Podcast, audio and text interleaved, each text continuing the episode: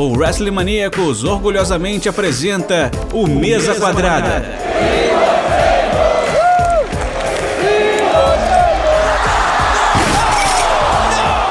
O seu podcast semanal sobre tudo o que acontece dentro e fora dos quatro cantos do ringue. Muito bem, pessoal. Salve, salve. É um prazer estar aqui com vocês para mais um Mesa Quadrada. Dessa vez nós vamos falar sobre o New Year's Bash, a programação que rolou nesses, nessas duas últimas semanas da AEW, é, que envolveu muita coisa. Uma programação que propôs muita coisa boa para quem é fã e para quem curte e não curte a AEW. Deu muito pano para manga. É, hoje estamos muitíssimo, muitíssimo bem servidos aqui de comentaristas. Eu queria começar a nossa mesa com apresentando o nosso queridíssimo Jeff, que é membro colaborador da Powerbomb Brasil. Jeff, muito obrigado pela presença. Fala, galera do WrestleManiacos. Eu sou o Jeff e muito obrigado vocês. Eu tenho que fazer minha entrada. Se eu não fizer minha entrada, não sou eu. E muito obrigado. Tem muita coisa para falar e eu tô animado. Vamos falar de Our Elite Wrestling. Vamos que vamos. É, conosco também a lenda dos rings brasileiros, Iron Charles, lutador atualmente da CFW. Charles, brigadão pela presença. Obrigado. Olá aí para quem está ouvindo esse Mesa Quadrada. É um prazer estar tá aparecendo mais uma vez aí para falar de All Elite Wrestling. A gente tem quatro horas de wrestling para falar aqui, então vai ser muito doido. O que eu posso dizer é que, diferente do Full Gear, quando eu apareci pela primeira vez, dessa vez eu vi o negócio inteiro eu vou ter propriedade para falar. Então, vamos que vamos. Aí sim. Teve tempo, né, cara? Duas semanas para assistir, aí Exatamente. fica mais confortável, né? Total. E é, também conosco Marcelo Ferrantini, que atualmente é comentarista da própria AIW no canal Space, aqui no Brasil. Marcelo.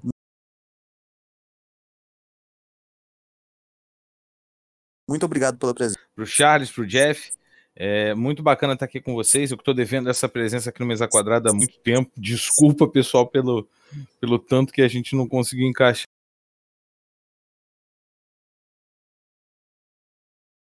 Mas a gente, inclusive, é, gravou. A gente está gravando o podcast aqui na segunda-feira. A gente gravou o New Year's Smash também hoje. Então, o segundo episódio foi muito bom e a gente teve a Thay disputando o cinturão, a gente teve é, disputa de cinturão da TNT muita coisa muito boa nessas, nessas duas noites New Year's Smash pra gente falar hoje. Muito, muito, muito bom. É isso aí, galera. Foi realmente um card super recheado.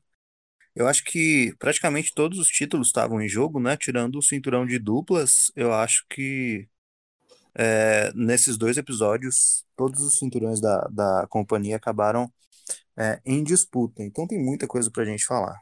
É, o New Year's Smash, ele originalmente ele foi gravado lá na, na Flórida no dia 6 e no dia 7, só que eles foram muito malandrinhos e desmembraram para duas programações semanais. Então, é, chegou na, nessa semana um episódio e na semana, na semana passada. Guys, eu quero de começo é, um geralzão, uma opinião geral, começando do Jeff. O que, que você achou, Jeff? Do geral, te agradou a programação? Você achou que teve algum dia que foi superior ao outro? O que, que você achou, assim, linhas gerais? Ah, no geral, eu achei os dois programas muito bons, muito bons mesmo. O segundo programa me pegou um pouquinho mais, porque tem, teve o Jungle Boy, que eu sou muito, muito fã, Teve a brasileira Tai Conte disputando o cinturão, então foi um pouquinho mais coraçãozinho no segunda noite. Mas, cara, as duas noites foram maravilhosas. Muito, só luta boa, assim, tipo, luta muito legal de assistir. Spot Fest, teve luta de força. Cara, foi completinho, assim, um evento completinho. E para mim foi maravilhoso. Eu adorei os dois dias e curti muito assistir. Tipo, programa semanal no nível de pay-per-view. Maravilhoso. Foi bom mesmo, né? Isso aí é uma coisa que a IW tá fazendo que particularmente me agrada demais. Eles fazem esses, esses shows temáticos semanais e tem algumas lutas que você não, você fica assim desorientado como é que eles estão dando essa luta de graça na televisão. Uhum. É, É absurdo, não é não? O, o, o Marcelo, o que que você, você que está acompanhando bem de pertinho a programação deles, o que que você achou? Olha, eu gostei muito. Como vocês falaram, é, esses, esses Dynamites especiais é, temáticos e tudo mais, eles são muito bacanas. Eu acho que eles são uma forma de a gente não sentir tanta falta de pay-per-views com o público é, durante essa época de pandemia, né? Lá no Daily's Place, eles podem colocar um pouquinho de plateia, acho que são 20% ou 15% da carga total do Daily Space, ele, do Daily Place, eles podem botar plateia. E isso resolve a questão de que eles não precisam estar viajando, eles não precisam estar alugando espaços. E como, como programação, você pensando em card, você pensando nas promos que foram feitas e tudo mais, a EW mais uma vez acertou, né? A gente ainda não viu é, surgir um grande erro da EW até agora, até por um por, por, ser uma empresa muito jovem, por estar em um período muito curto, a gente não viu a EW errando em cards de, de eventos especiais de pay-per-view, porque querendo ou não, eles ainda têm muitas lutas é, inéditas a serem exibidas, e como você disse, estão colocando em televisão, porque, querendo ou não, a EW parece estar aproveitando muito bem esse momento de não poder estar viajando, não poder ser uma companhia itinerante, para fazer o nome dela dentro do Daily Place, para crescer a audiência. A gente tem visto como isso tem é, dado certo e jogar esses cards agora é muito importante para a AEW para justamente é, trazer esse novo público, esse público majoritariamente WWEista para dentro do, do, do mundo da AEW. Então acho que está sendo muito bacana e eles estão fazendo muito bem feito. Show de bola. O Charles, é, eu acho que você ainda mais como lutador é, você tem mais propriedade do que a gente para falar. É, apesar do card muito bom é, e da qualidade muito alta das lutas, esse, é, é, esse, esses eventos todos praticamente sem público, né? Igual o Ferrantini falou, quase 20% mais ou menos da, da capacidade do local. Mas assim, público muito esparso. É, você acha que isso influencia muito na qualidade do, do, do, do card, da luta? Ou você acha que quando o lutador ele entra focado, ele sabe o que ele tem que fazer, a coisa acaba indo bem, independente da presença da, do, do espectador? É, eu, eu, acho que afeta é, um pouco, porque eu comentei isso uma vez, inclusive numa entrevista com o Aranha, que quando a gente tem público, e vou usar até o exemplo brasileiro, né, que nem sempre quando a gente está em evento de luta livre tem fã de luta livre. Às vezes é um pessoal leigo que olhou para uma coisa acontecendo e falou, pô, tem um ringue no meio de um lugar e falou, pô, vou parar para ver. E a gente usa isso meio que como uma espécie de régua, né? Então, algumas coisas que a gente faz é, trazem uma certa reação que às vezes a gente não espera. Então, isso faz a gente uh, a gente usar mais vezes porque a gente sabe que a gente vai tirar um, uma certa reação do público. É, só que ao mesmo tempo, o que eu vejo com a EW é que mesmo com um público bem pequeno, né? O Ferrutini falou aí, deve ser 20, 15% da capacidade total, o pessoal não tá, trans, é, não tá tratando isso como é, uma espécie de folga, sabe? Lutando meio que como se não tivesse nada importante acontecendo, sabe? Eles estão colocando ali o coração deles. Eu dou até o exemplo da luta do, do, do Kenny Omega com o Fênix na primeira noite porque, bicho, os caras se mataram ali. É, beleza que era luta por cinturão e tal. Só te cortando, Charles, um segundo, você me desculpa até. Não só na EW a gente tá vendo isso. O Hard to Kill foi bastante isso e o, a luta do, do Ed Edwards com o, com o Sami Callihan foi absurdamente os caras dando tudo de si, né? É. Exatamente. O Hard to Kill eu acho que ainda foi pior, que, cara, que eles ainda colocaram aqueles efeitinhos de plateia, né? Você olha assim e fala, Cara, cadê a galera que tá torcendo? Não, não tem, só só o chefe da mesa é, de som. Então, no Impact ainda é mais louco, né? Porque no Impact não tem público nenhum, é zero pessoas. É, mas é, a EW, eu acho que ela se aproveita muito bem dessas situações, exatamente como o Fernandini falou, que também tem muitas lutas inéditas, né? Porque tem aí só pouco mais de um ano de, de Dynamite. Mas também porque é, um, é uma programação que só tem quatro pay-per-views no ano, né? Tem um em fevereiro, um em maio, um em agosto barra setembro e um em novembro. É, tem um, esse, uh, essa agenda um pouco até parecida com os takeovers né, no NXT. Então, eles têm que, né, para até manter a audiência, jogar esse, essas, essas lutas importantes, luta por cinturão, é, na TV, e eu acho isso uma sacada muito inteligente deles. Até como eles fizeram também, o John Moxley perdeu o cinturão num Dynamite, e eu acho que eles estão se aproveitando muito bem disso, fazendo lutas muito boas, e pelo menos é, dando esse presente para a gente que está assistindo, mas também para as poucas pessoas que estão ali assistindo no público. É, para mim, o Jeff falou que a segunda noite para ele foi a melhor de todas e para mim foi também por vários motivos, por causa da Tai, e eu até cheguei a twittar sobre isso, que a Tai para mim, só nesses seis meses que ela tá dentro da, da EW, para mim ela melhorou muito mais do que os, se eu não me engano, três, quatro anos que ela passou dentro da WWE. É, a luta do Darby Allin com o Brian Cage para mim foi sensacional. É, teve, o, teve o fim da field do Pac com o Ed Kingston, é, a lutinha do Miro com o Chuck Taylor Show Squash manter o Miro forte, aí o Chuck Taylor agora também é, é o Butler, né, o mordomo do Keep Sabian, do Miro e da Penelope Ford, e teve também o, o segmento da história do Kenny Omega com os Young Bucks e com o, o Gallows e o Anderson, né, e essa invasão da TNA que está acontecendo. Então, várias coisinhas ali, várias, várias finalizações de rivalidade, segmentos de Marco história. Estante. Teve Marco Estante, cara. Marco Estante. Teve Marco, é teve Marco Estante, verdade. Teve Marco Estante. Então, eu acho que a segunda noite foi melhor, mas a, a primeira noite também foi bem legal, com a aparição do Dog, com a luta da Ricardo Shida com a Abaddon, e as cinco estrelas né, do Kenny Omega com o Fênix. Então, foi bem, bem distribuído é, entre as duas noites e, enfim, deu televisão boa pra caramba. Com certeza.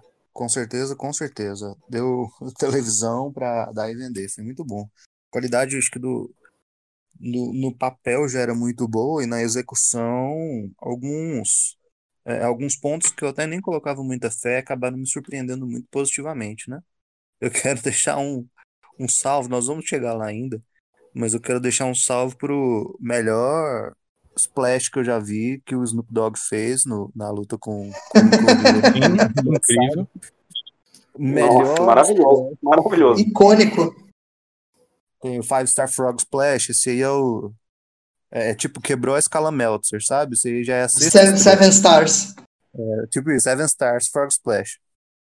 Não foi bem Frog Splash, né? Mas tudo bem. é, beleza. Pessoal, então vamos que vamos, coragem. É... Começando então. Primeira luta dessa porradaria toda. Foi uma luta de oito homens. Foram duas duplas para cada lado. De um lado teve Young Bucks com SU. No caso do SU é o, o Christopher Daniels e o Kazarian. Do outro lado, The Acclaimed, o Anthony Bowens e o Max Caster contra o TH2. Angélico e o Jack Evans. Eu, particularmente, gosto demais do TH2. Eu sou fanzaço do Angélico desde a época do Lute Underground. Todo podcast eu falo, faço alguma referência ao Lute Underground, porque eu adorava, adorava. Eu sou muito fã do Robert Rodrigues, e quando vi que ele estava se metendo com luta livre, eu fiquei mais virado ainda nele. E eu acho ele muito, muito bom e muito, é, muito pouco valorizado. Então, quando ele tem umas plataformas assim para se mostrar e para mostrar a capacidade dele, eu já fico muito satisfeito. No final da, da luta, logicamente, é, os Young Bucks venceram. E começando agora pelo Ferrantini. O que, que você achou desse primeiro confronto? Bom, então, desde que a gente começou a, a, a fazer a IW por aqui pelo Brasil, transmitir lá no Space, a gente já teve duplas muito jovens surgindo, como por exemplo os Top Flight, o Darius e o Dante, que tem 21 e 19 anos. A gente teve uh, os Varsity Blondes ganhando muito espaço. E é engraçado como o Brian Pillman Jr. é a cara do Brian Pillman. Não, é, é, é demais, bizarro. né? É e a gente. DNA. Nossa, é a cara, é a mesma cara. É bizarro. Ele, ele postou uma foto no, no Instagram, não sei se foi no Instagram, acho que deve ter sido, com o, o pai dele, com o JR, e depois ele com o JR. É assim, é assustador. O JR, assim, morto praticamente, né? Mas ele é a cara do pai. Não, e é, o curioso é que a gente fica marcado muito por aquela imagem do Brian Pillman com a cara de lunático naquela naquele lendário segmento do, do Stone Cold Steve Austin, da arma e tudo mais. É, mas eu, eu, fico imaginando o Brian Pillman Jr., se fizer uma cara de maluco daquela, vai ser o Brian Pillman, é a reencarnação do pai. esse, esse lance das duplas, e eu até complemento o que você estava falando, é, no primeiro torneio que eles tiveram para definir as, o, os campeões inaugurais de, de duplas da AEW, que até o, o SU venceu, primeiro bracket lá, que foi Private Party e Young Bucks. De cara, os caras colocaram Private Party para voar já. Young Bucks, acho que eles foram absurdamente generosos. E isso é uma coisa que eu tenho, dou meus cumprimentos a eles, assim, com res, muitas ressalvas ao Code, mas ao resto deles, tiro o meu chapéu, porque eles realmente não têm medo de valorizar os caras que estão chegando agora, né? Não, inclusive é uma coisa que os Young Bucks agora com o título tem feito muito. A gente teve a TH2 desafiando o título, a gente teve as, a Claim desafiando o título, a gente teve o Stop Flight desafiando, não ao título, mas conseguindo uma luta com os Young Bucks. Então, são. É, eu cito essas três duplas jovens porque, assim, tem menos de um mês que, que os Young Bucks têm o título. Tem um pouco, menos não, mas um pouquinho mais que um mês que os Young Bucks têm o título. E olha a, a visibilidade que eles estão dando a duplas mais jovens, né? O Charles, o que, que você achou do combate e o que, que você acha que vai ser a história do, do SU daqui para frente? Porque assim, acho que é uma coisa muito clara do que eles estão preparando meio que o Scorpio Sky para um voo solo, só que ao mesmo tempo eles ainda têm uma força, eles têm um respeito. Você vê que eles, mesmo aos trancos e barrancos, é, eles ainda conseguem se impor como uma dupla dominante né, no cenário. É, então, eu vejo duas possibilidades com essa história da, da SU, né? Eu vejo, mas as duas envolvem a aposentadoria, principalmente do Christopher Daniels, né? Porque, querendo ou não, apesar do Christopher Daniels ainda tá lutando muito bem, e não parece, mas ele já tem mais de 50 anos, né? Então eu acho que talvez essa história meio que dê é, no final da carreira deles, né? No fim da, da dupla, mas também no final da carreira dele. Talvez ele vai querer sair dessa forma. E eu vejo dois cenários acontecendo. É, o Ventinho é, comentou que talvez seja por causa. seja para dar o cinturão para eles num último run aí. Eu acho que já vai ser eles tendo uma sequência de vitórias e perdendo para os Young Bucks na última luta, né, pelos cinturões, ou eles tendo a última luta numa field mais bem trabalhada, melhor trabalhada, né, é, com alguma tag que está subindo agora. É, até porque é, eles perderam a, algumas semanas atrás para a tag do Bowens com o Caster, né? Pro Acclaimed. E eu acho que eles vão querer, né, meio que passar essa tocha para frente. Mas eu acho que é, essa história, né, tão extrema de uma forma, eu acho que vai dar na aposentadoria do Christopher Daniels de alguma forma. Vocês comentaram que vocês gostam muito do TH2, do Jack Evans, e eu acabo sendo muito fã do, do Acclaimed. Eu acho que eles têm muito potencial pela frente. Eu acho que eles já mostram. É, já mostram muita habilidade, né? O Kessler com um personagem que combina totalmente com ele, entrando fazendo rap, fazendo diss track é, entre eles, e eu acho que o Anthony Bowens ele tem um potencial para ser um lutador incrível daqui para frente, né? E eles serem meio que o Kessler ser o personagem e o Bowen ser né, o, o in-ring. É, e por algum motivo, né, acredito que seja muito pelo Anthony Bowen ser gay, né, ele ser assumidamente gay, eu acho que ele acaba falando comigo de uma forma, então ele me representa muito, eu fico muito feliz de ver ele lá e eu só quero que ele, que ele faça muito sucesso. Mas é, o Fernandinho também comentou que, meu Deus do céu, a EW tá cheia de, de tag, é, a Top Flight é uma que eu não esperava que eles fossem ser tão bons, tão rápido e muito novos, né? 21 e 19 anos, pelo amor de Deus. Tem a TH2, que apesar de não ter feito um impacto tão grande, eles são uma tag muito boa. O Acclaim está crescendo, tem aí os Varsity Blondes. É, agora, aparentemente, tem o Gallows e o Anderson. é, tem os Lucha Brothers, o Lucha Blade. É, enfim, é, dupla que não falta na EW é sem dúvida a melhor, melhor divisão de duplas que tem nos Estados Unidos, talvez no mundo hoje. E eu quero ver como é que vai dar isso aí, porque é, eu fico muito ansioso para ver essas combinações de duplas é, e me interessa muito. É, e essa luta aí dos Bucks com a SU contra o Acclaim de ATH2 foi um exemplo disso. Uma luta bem rápida, uma luta que você se espera, aquela spot fest que você espera de uma luta dos Bucks, mas o pessoal não, não, perdeu o fio da meada e fez uma lutinha bem legal, menos de 10 minutos, mas eles mandaram ver. É, e eu espero que tenha mais combinações assim no futuro. Eu, só completando o que o, o, que o Charles falou, é, a única questão pela qual eu acredito que talvez não termine em uma run diretamente de aposentadoria para o Christopher Daniels é o fato de que o Christopher Daniels, por incrível que pareça, fez ainda mais como um singles competitor do que como um tag team competitor, né? É, o, cara é, o cara é Triple Crown, primeiro Grand Slam Champion da, da Ring of Honor. É, acho que cinco ou quatro vezes campeão da X Division na, na, na TNA, na época de TNA. É, ele tem, foi campeão mundial na Ring of Honor, né? Por ser Grand Slam Champion, tem que ter sido campeão mundial. Então, assim como o Kazarian, tá? Também teve uma carreira de singles maravilhosa. Então, eu acho que ele vai se dar essa última run como tag team, e depois ele vai se dar a última run como singles, e aí sim a carreira dele não, não tem mais muito para onde ir, né? 50 anos, a idade, o tempo chega, né? É, eu acho que querendo ou não também, o bom é que mesmo com a SU acabando, né, se acabar de alguma forma, a gente é, a gente não vai a gente vai ter aí Christopher Daniels e Kazarian lutando né, de simples, né? E eles são muito bons ainda, eles ainda têm muito para mostrar. Então, de uma forma ou de outra, a gente vai estar tá perdendo nada. Porque ainda são lutadores que, apesar de bem experientes, de mais velhos e tal, eles ainda podem mostrar muito e talvez ainda no futuro podem ser treinadores ótimos para a academia do, do Cody Rhodes, né? Da EDA. Total. Eu concordo com certeza. É, eu acho que a parte boa da, da EW nesse ponto é que as histórias elas ficam, assim, várias possibilidades, sabe? Tem a gente, é tudo muito plausível. Ou eles vencerem um título, ou eles perderem o título se aposentarem, ou eles se separarem, cada um seguir carreira de singles, porque tudo pode acontecer.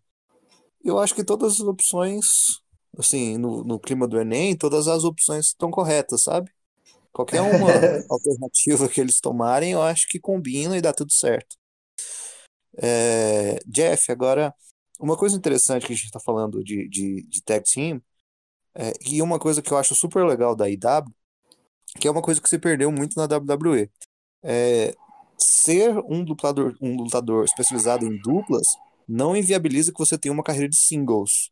E eu acho isso super bacana. Por exemplo, acho que os Lucha Bros são o maior exemplo disso, né? tanto o, o, o Pentagon quanto o Phoenix são absurdamente fantásticos no ringue, tanto quanto duplas, e tanto a gente até vai chegar lá quando eles fazem suas apresentações é, solo. E... Duplas e trios também, né? Duplas e? Trios, né? Porque também tem o pack junto ali algumas vezes. Sim, o, o Death Triangle. É. Com certeza. E ainda tem, por exemplo, nessa brincadeira, ainda tem é, Jurassic Express, que eu acho que tanto o, o Jungle Boy quanto o Luchasaurus sairiam um, um, um, competidor de singles fabuloso. A gente pode uh, ir discorrendo aqui, acho que há várias horas a fio. Mas o que, que você achou do combate e sobre a perspectiva dos Young Bucks? que, que você está planejando para eles agora? O que, que você acha que eles vão enfrentar? Porque eles nesse, nessa pegada deles agora de revival, de Bullet Club e tudo mais, o que, que você acha que vai ser o, vai ser o próximo desafio deles?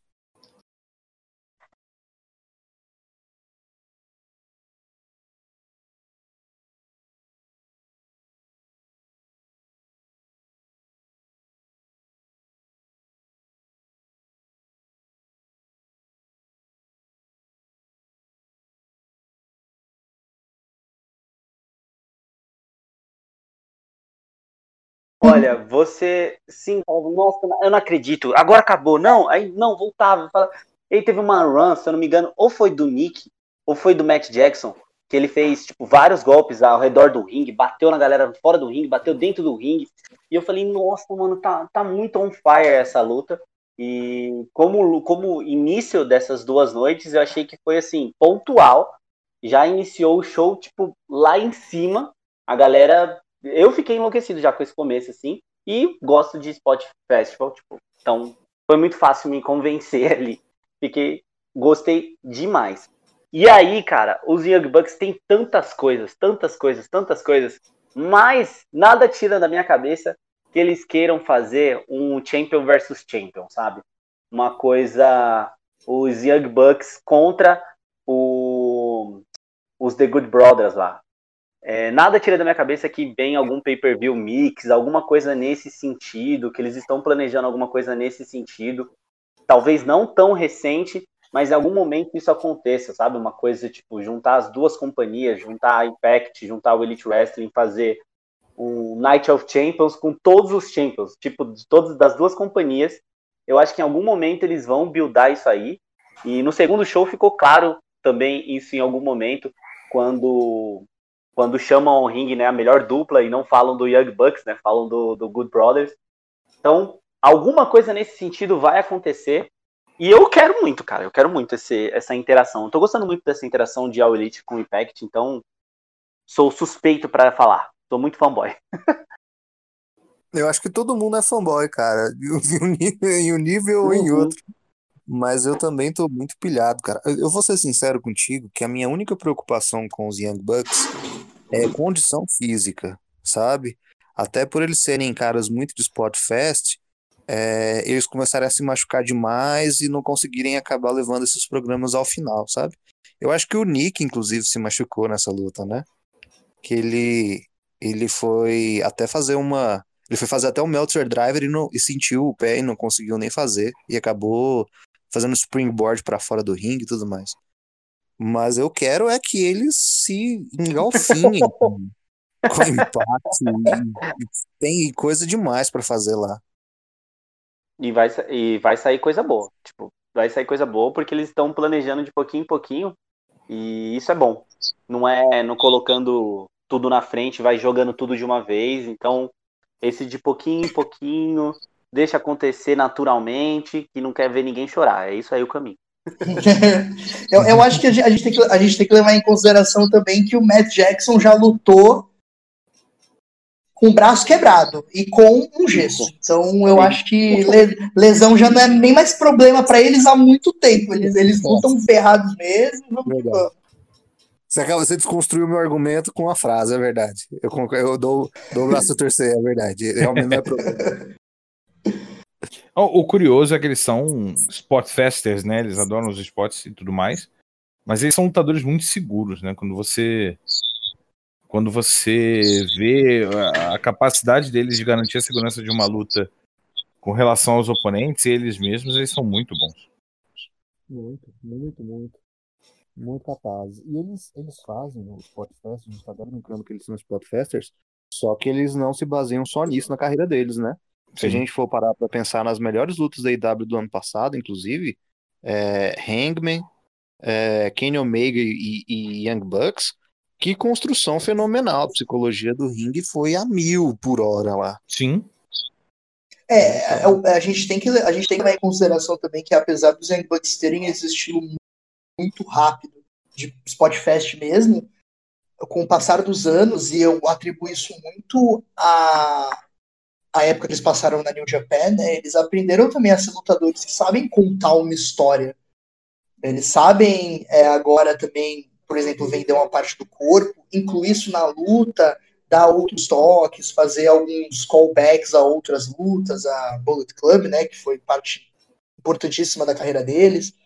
É, então, hoje, mesmo fazendo esse estilo rápido ainda, eles ainda conseguem dar o, o toque deles e fazer a gente lembrar de algumas outras coisas.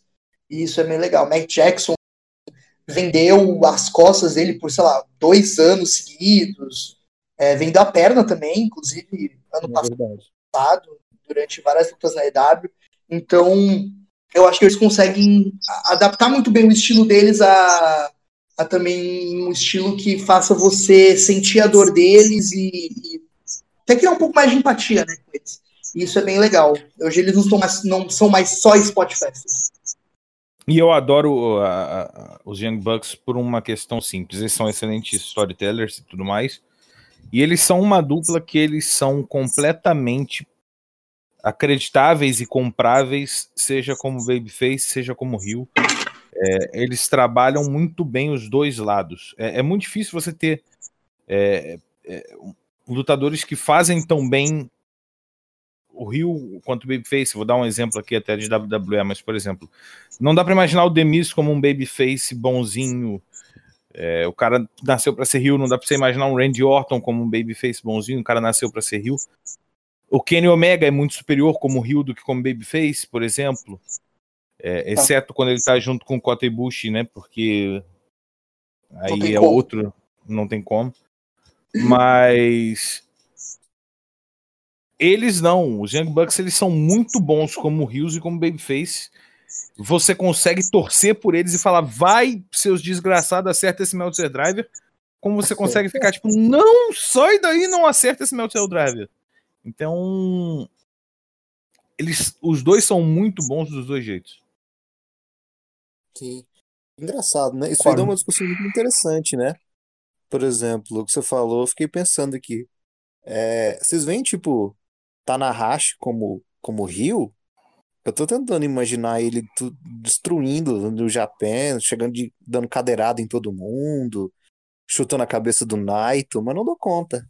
Não, não tem, tem gente que é naturalmente é, Babyface ou Rio. É, por exemplo, um cara que eu não consigo enxergar como, como Rio, como Babyface, por muitos anos, foi o Shinsuke Nakamura a época dele no Japan Pro Wrestling, eu não conseguia ver o Nakamura como babyface. Mas ele era muito legal, né, cara? Ele é o cara ele... que você olha e fala, bicho, eu quero ser esse esse cara quando eu crescer. Não tem, hum. não tem lógica. Sim, mas é muito pela habilidade dele de ringue. Quando você pega ele fora do ringue, o Nakamura, na minha opinião, é muito superior como Rio do que como Babyface. Eu concordo, eu concordo com você totalmente. Eu também acho. Uh, vamos lá o que que era o Prince Devitt e o que que foi o Finn Balor. É, é verdade. Né? Que, nossa, o Prince Balor, nossa, cara. O, o, o Finn Balor, eu acho que ele é uma... Ai, é, é tão difícil falar dele, porque eu acho que foi uma mistura de azar com com um booking mal feito, não sei. Com exatamente. WWE.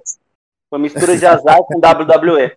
Essa é a mistura que deu errado. Agora, agora, deixa eu te perguntar, você consegue enxergar. É a mistura do Brasil com o Egito. Agora, você consegue, você consegue pensar no Ricochete como, como Rio? Eu consigo. Não. Consigo. Consigo, pô. Lógico que consegue. Eu sei, eu, eu, eu sei que ele já foi, mas eu não consigo imaginar, não. Acho bem eu difícil. Acho mais fácil, eu acho mais fácil, eu acho mais fácil você imaginar o Prince Puma como Rio. Mas eu acho muito mais fácil você imaginar o Prince Puma como Rio do que o Ricochete. Ah. É, é, é, também eu, vou, eu vou dizer que assim, eu não, eu não consegui imaginar o Mustafa ali como Rio e ele tá dando certo, é, na medida do possível. Então, sei lá também. Às vezes é só uma questão de imaginação. Porque, por exemplo, uma coisa que eu, eu vou dar. Eu não gosto da WWE. Eu sou meio hater deles, confesso. Mas tem, tem uma coisa que eu acho interessante é que assim, eles se esforçam muito para para mudar, é, para tirar os lutadores da zona de conforto um pouco. Então, por exemplo, dar um heel turn pro Sami Zayn, que é uma coisa que ninguém nunca fez antes, ele sempre foi babyface. E deu certo. Jogou a Bailey como heel e deu certo pra caramba. É, colocou o Davis como face, não deu certo, mas eles tentaram. Então, eu, eu, esse, esse bracinho eu dou a torcer para a WWE. Eu acho que ele, eles fizeram um bom trabalho em, em fazer esses experimentos e ver o que, que dava. É, então, eu acho legal esse aspecto deles. Eu só acho que tem uma coisa no wrestling profissional que deveria ser desconstruída. Tem gente que nasceu para ser heel. Tem gente que nasceu para ser babyface. tem caras que você não precisa ficar dando turn neles o tempo inteiro. É, eu vou usar um exemplo da WWE de novo. Eu não, não quero nunca mais na minha vida ver o Randy Orton babyface. o Randy Orton é um ótimo rio. Ele é um rio incrível, ele é um péssimo babyface. Eu ele nunca é. mais quero ver o Randy Orton como, como, como babyface. E, e, e na AEW você tem exemplos dessa forma de assim, eu prefiro passar seis, sete anos vendo o Kenny Omega como rio e destruindo o mundo. Eu prefiro. Como eu prefiro ver um milhão de anos do John Moxley como esse babyface que ele está sendo, que é um babyface muito aos moldes do que a gente está tendo é, é, até na própria WWE com o, o, Drew McIntyre, de que é o babyface que não leva desaforo para casa, porradeiro, vamos para dentro e é isso. Surge um novo estilo de babyface. Você não precisa é, é então... entrar naquele, naquele, naquela terra obscura do Twinner, né? Que as pessoas adoram falar do Twinner, que não sei quem vai virar Twinner agora, que não sei o que. Não, você só precisa ser um babyface vida real. Tipo, você é um cara maneiro, mas que se pisar no seu calo, você vai dentro. Sim. É, eu acho que isso é muito, é, é, é, muito versátil, né? Porque você pega o John Moxley, joga ele com babyfacezão, tipo, sei lá, eu acho que a, a, não é, acho que ele não faz o exemplo do Babyface puro. Ele tá até mais nessa zona do, do Moxley, do porradeiro, que é o Darby Allen, por exemplo. Dá para fazer uma dinâmica super boa sem você querer taxar os caras como completamente bom, completamente mal. O próprio Code. Vezes, com o próprio Code, justamente. E aí você não sabe exatamente é eu, quem é Eu, eu acho que o que choca muito com John Moxley, é porque ele é um baby. É que assim, a gente acabou né, crescendo com o WWE, a gente sempre olha pro babyface muito fofinho, né?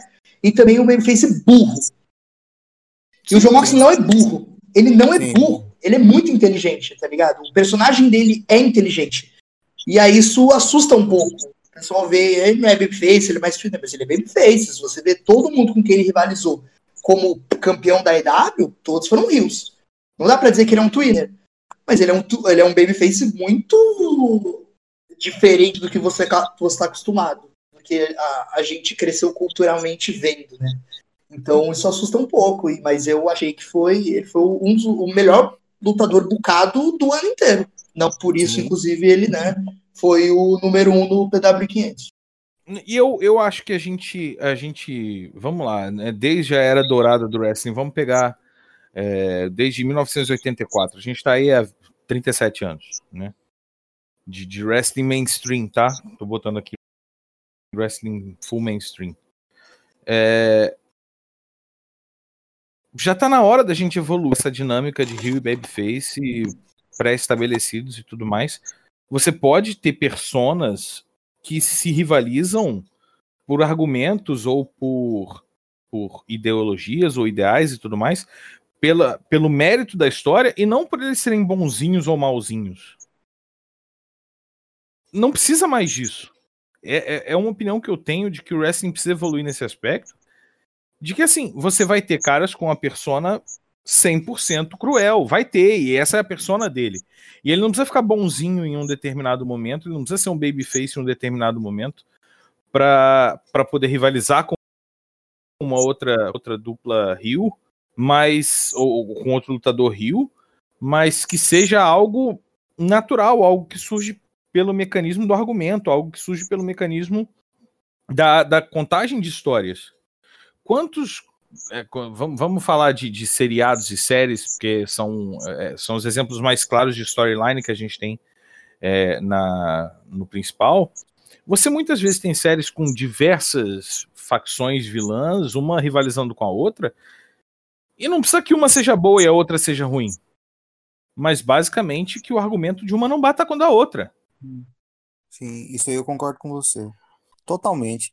A partir do momento que a gente tem é, os mesmos interesses em jogo, né? A pessoa não precisa ter uma mudança completa de paradigmas, ter uma transformação completa para simplesmente dar um passo à frente e falar, ó, meu interesse é esse, o seu interesse é esse, então a partir de agora a gente vai competir por um um mesmo bem, um mesmo final. E tá tudo bem com isso, né? E, e eu concordo plenamente com você. Tá na, na, na hora da gente desconstruir mesmo esse negócio. Tem que ser sempre face contra Rio e Rio contra face. E as pessoas não podem simplesmente ser mais reais. Sabe o que, faz isso real, bom? Ah, Cobra Kai. Sim, Cobra É, Kai. Nem todo mundo é todo é só bom, nem todo mundo é só mal. Todo mundo é bom, todo mundo é mal, todo mundo é, é- faz coisa boa, pensando no bem, mas fazendo errado. Então é mais ou menos isso. São pessoas e tá ali, sabe? Às vezes vai é do bem, mas tem que ganhar roubando, batendo com um machado sem ninguém ver. Sei lá, uma coisa muito bizarra, eu falei agora. Mas é mais ou menos isso, sabe? louco, tem que Ô, louco, bicho. eu- é que eu tô quase na luta da Abaddon. A gente tá na primeira luta aqui ainda. Eu já tô indo lá pra luta da Abaddon. E teve mordida e sangue.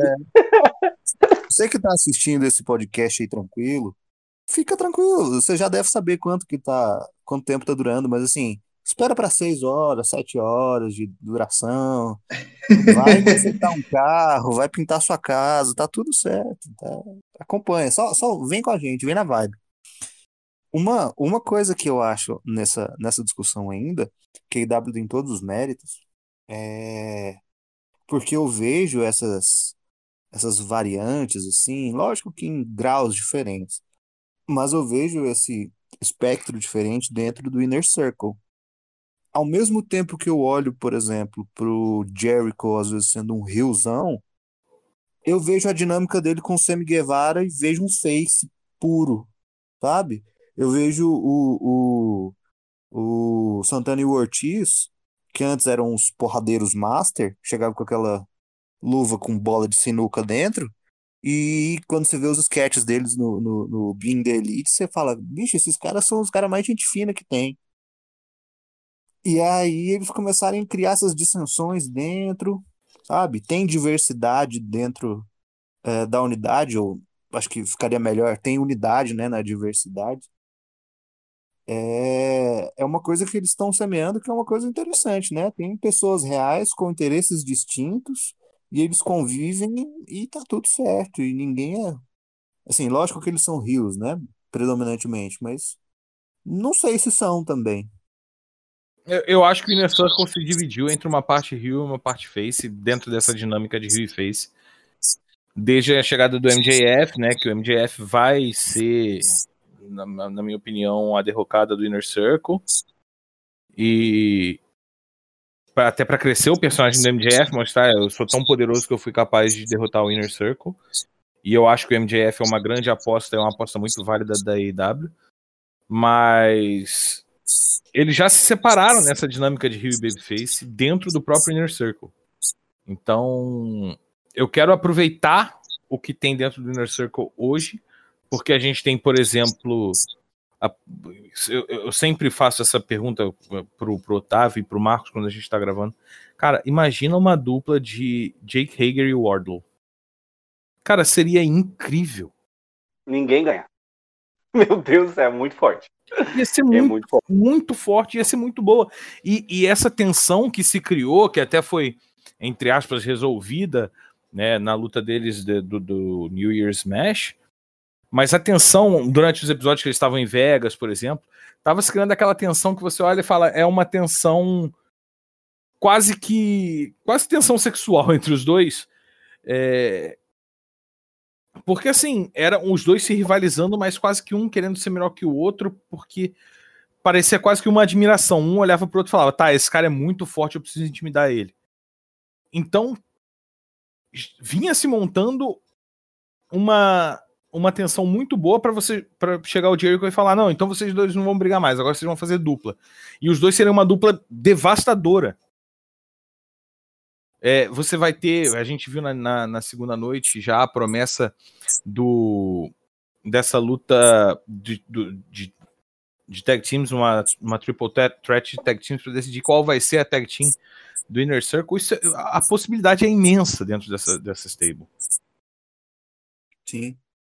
E aproveitando o ensejo, o, o Jeff, o que, que você achou de, de Hager contra Wardlow? Que no final, inclusive, me surpreendeu, né? O que, que você achou da luta? Cara, eu gostei demais, assim. E como a gente está continuando, já foi para um outro nível, né? Primeiro a gente teve uma luta meio que Spot Fest, e aí a gente foi para essa segunda luta, que foi uma luta de Brawl, né? Tipo, luta de totalmente demonstração de força. E o Inner Circle assistindo ali, né? Em pé, todo mundo em pé. Foi muito legal essa interação, sem contar com Chris Jericho no, nos comentários. Eu lembro que teve um momento que no, nos comentários que o Chris Jericho falou assim: não fala das lutas que vão vir, não. Com, continua comentando dessa luta aqui, porque essa luta aqui que tá muito boa, eu não quero saber o que vai vir depois. Então, cara, todo, todo a sequência de luta foi muito legal. E o que eu gosto de, que eu gostei bastante foi o final. Que o final foi aquela finalização ali do Jake Hager, né? Ele fez aquele triângulo de mão, digamos assim e meio que o Wardle deu uma meia desmaiada, né? Acabou caindo e acabou fazendo o Jake Hager cair junto, bater ali nas cordas, e ele fez o finalizador dele e venceu o combate. Eu achei que foi muito bem construído. E uma luta de dois gigantes que você normalmente não vê muito assim, tipo, tanta disputa, né? De dois caras grandões. Normalmente essa disputa de um cara maior e um cara mais rápido e tal. E eles conseguiram montar muito bem essa disputa de dois gigantes. E sem. Eu, eu não lembro. Vou te contar que eu não lembro, mas eu não lembro se teve interferência. Eu acho que não teve nenhuma interferência, né? Não, nenhuma. Nenhuma não interferência. Teve. Que, que para mim foi surpreendente, assim. Eu achei que poderia ter uma interferência ou ali de alguém do Inner Circle para ajudar um ou outro, sabe? Mas não teve interferência alguma, cara. Então, pô. Eu, eu adorei, eu adorei. Gostei, gostei demais. E como como grupo também, deu uma fortalecida bacana como grupo também, né? Porque finalizou naquele. Depois disso, né? Finalizou nos dois apertando a mão e tal, meio que acabou, mas fica aquele acabou por enquanto, né? Fica aquele sempre aquele acabou por enquanto, mas estão bem, estão estão bem e uma luta muito boa. Gostei demais desse combate, gostei demais mesmo. Eu particularmente acho muito legal a maneira como eles estão tratando o Wardlow, sabe? Desde o começo que ele apareceu, eu tinha muito medo deles errarem muito a mão com o Wardlow. É, e fiquei com muito medo, inclusive, na, naquela luta que ele teve com o Code, né? Na primeira luta que ele teve, a única luta da, na jaula que teve na IW até o presente momento.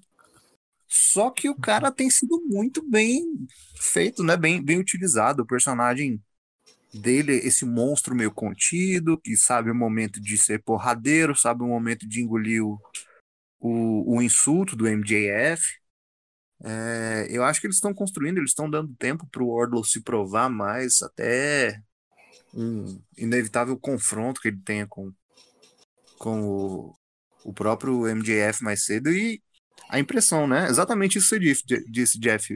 Por, tá tudo bem, mas tá tudo bem por enquanto, né? A gente não sabe até que ponto a paz vai ser mantida. As não. próprias interações dele com o MJF, como você disse, são assim, né? Ele parece que vai dar aquele passo a mais, mas eu acho que ele, como. Aí vou falar como ator, eu sempre coloco a, questão da atuação, por eu ser ator também, mas a própria atuação dele mostra o quanto ele tá contido, entendendo o momento e segurando naquele momento. Eu, eu gosto muito dele como personagem. E acho que ele está realizando muito bem, assim, não, não é forçado. Você entende os momentos certinho das viradas, os momentos certinho de engolir o sapo, de extravasar. Eu gosto, gosto bastante do que o Wardlow está fazendo, cara. Eu, eu tô, tô batendo pau. E eu acho muito bacana o fato de que há muitos anos a gente não via uma empresa que sabia construir Big Man. Né? A gente não via uma empresa que sabia como, como fizeram com Lance Archer, como estão fazendo agora com Wardlow, como fazem com Jake Hager. Há muito tempo a gente não tem uma empresa que sabe construir os big men como a, a EW está conseguindo. Você fala de Lance Archer, eu só lembro é, a, a, na luta que teve na, na luta Lance Archer e Code pelo, pelo ten, título TNT, o Lance Archer entrando e o Mike Tyson lá de boa no ringue, olhando, velho, o que que tá acontecendo? Que bicho é esse? Aquela cara dele de perdidão. É, beleza, Charles, e aí? O Wardlow acabou vencendo o Hager, ao mesmo tempo o Hager conseguiu mostrar que o bicho é versado, que o cara manja do Paranauê, só que o Warlow levou. O que, que você achou da luta e pra onde é que vai o Warlow agora? Eu, eu acho que eu vou ser o, o opinião impopular aqui, porque eu não gostei dessa luta. O quê? É... não é possível. Agora, agora é o momento do, do Craig cair. Aqui a gente tira o, tira o Ironside. Finge que ele caiu junto. Muta ele. Vou pedir aqui ao editor, querido. Então, passa uma borrachinha aqui agora. Vamos falar da próxima luta. e aí, o que, que você achou da brincadeira? Eu, eu, eu não gostei da luta porque ali pelo comecinho eles começaram a ficar muito perdidos.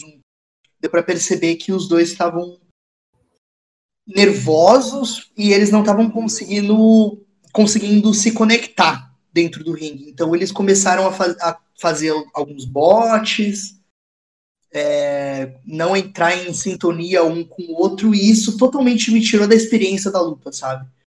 Beleza que depois, um pouquinho depois, né, mais pra frente na luta, eles conseguiram entrar é, em, em harmonia e produzir uma coisinha legal, mas isso me tirou muito da experiência, sabe? Uh, mas o que o Jeff e o Ferrantini falaram é uma coisa que eu concordo muito. Eu acho que eles estão fazendo um trabalho incrível com o Wardlow. É, e mais ainda, né, em colocar ele para ganhar do Jake Hager, que já é um lutador estabiliz é, né, estabilizado dentro da luta livre americana há mais de 10 anos. É, foi uma coisa que me surpreendeu. Então, assim, o Wardlow ele vence quando importa, e isso é muito bom. Ao mesmo tempo, eles não colocam ele para lutar muitas vezes exatamente para não tirar essa mística dele, porque querendo ou não, ele é um mistério, né? Ele é meio que um cubo mágico aí pronto para ser desmontado, mas ninguém sabe muito bem qual é a vibe do, do Wardlow. E isso é muito legal. Ele tem uma aura com ele e ninguém sabe muito bem o que está acontecendo. É... Eu acho que, óbvio, eventualmente vai chegar num ponto aí que o MDF vai acabar sendo. É, vai aumentar o nível de abuso em relação a ele, e isso vai dar no, nos dois rivalizando de alguma forma, mas eu acho que isso vai ser muito mais pra frente. Porque o Fernandini comentou que o MGF vai acabar com o Inner Circle, eu também acho isso. Digo mais, eu acho que o MGF vai turnar no Chris Jericho, vai fazer o Inner Circle inteiro turnar no Chris Jericho junto com ele. É, mas eu acho muito interessante a construção do Wardlow. E o cara tem potencial pra caramba. Mas também um dos motivos do porquê eu não gostei dessa luta tanto foi porque o fez uma luta muito legal com o Jamu, com o Jamu Boy, não, perdão, com o Luchasaurus. É, alguns meses atrás, eu acho que foi no Fighter Fest, posso estar errado. É, e para mim, essa luta dos dois foi muito melhor do que essa luta com o Jake Hager. Então eu coloquei essa luta meio que como parâmetro, sabe?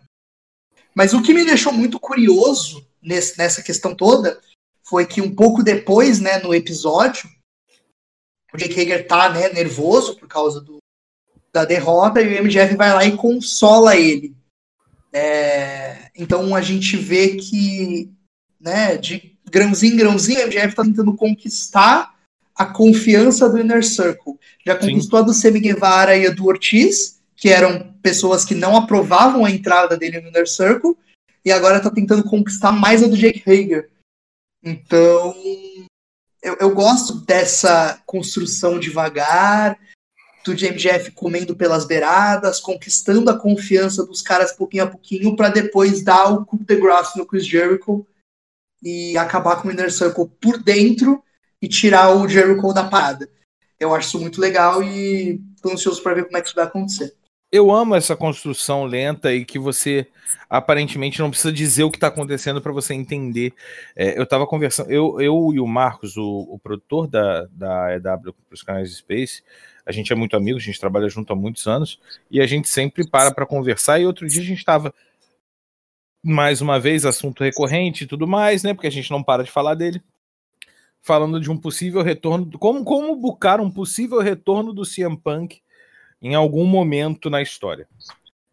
E, e, foi uma ideia que surgiu e que eu consigo ver, por exemplo, acontecer com, com algumas pessoas na própria AEW, que era de CM Punk volta.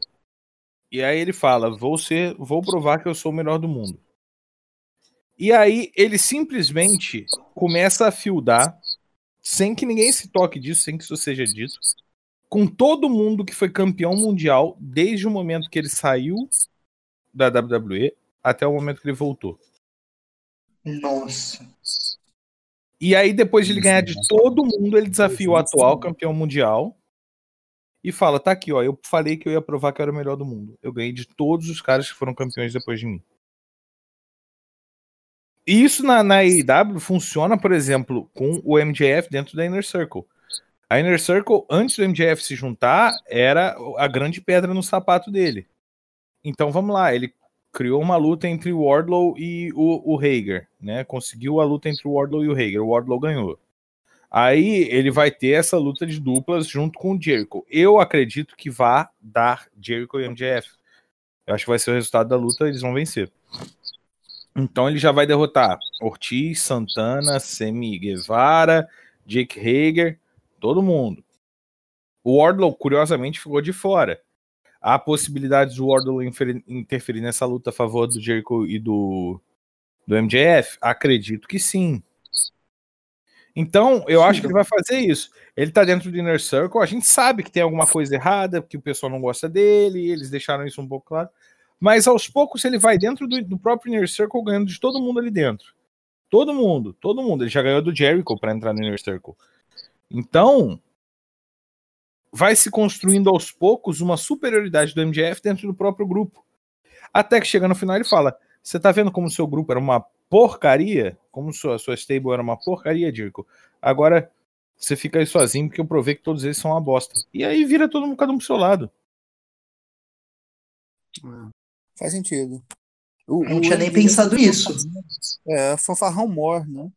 Ele é, eu acho que no final das contas, se eu fosse fazer uma previsão, eu acho que eles estão plantando algumas sementinhas, mas lógico, vai dar treta ele e o Jericho em algum determinado momento.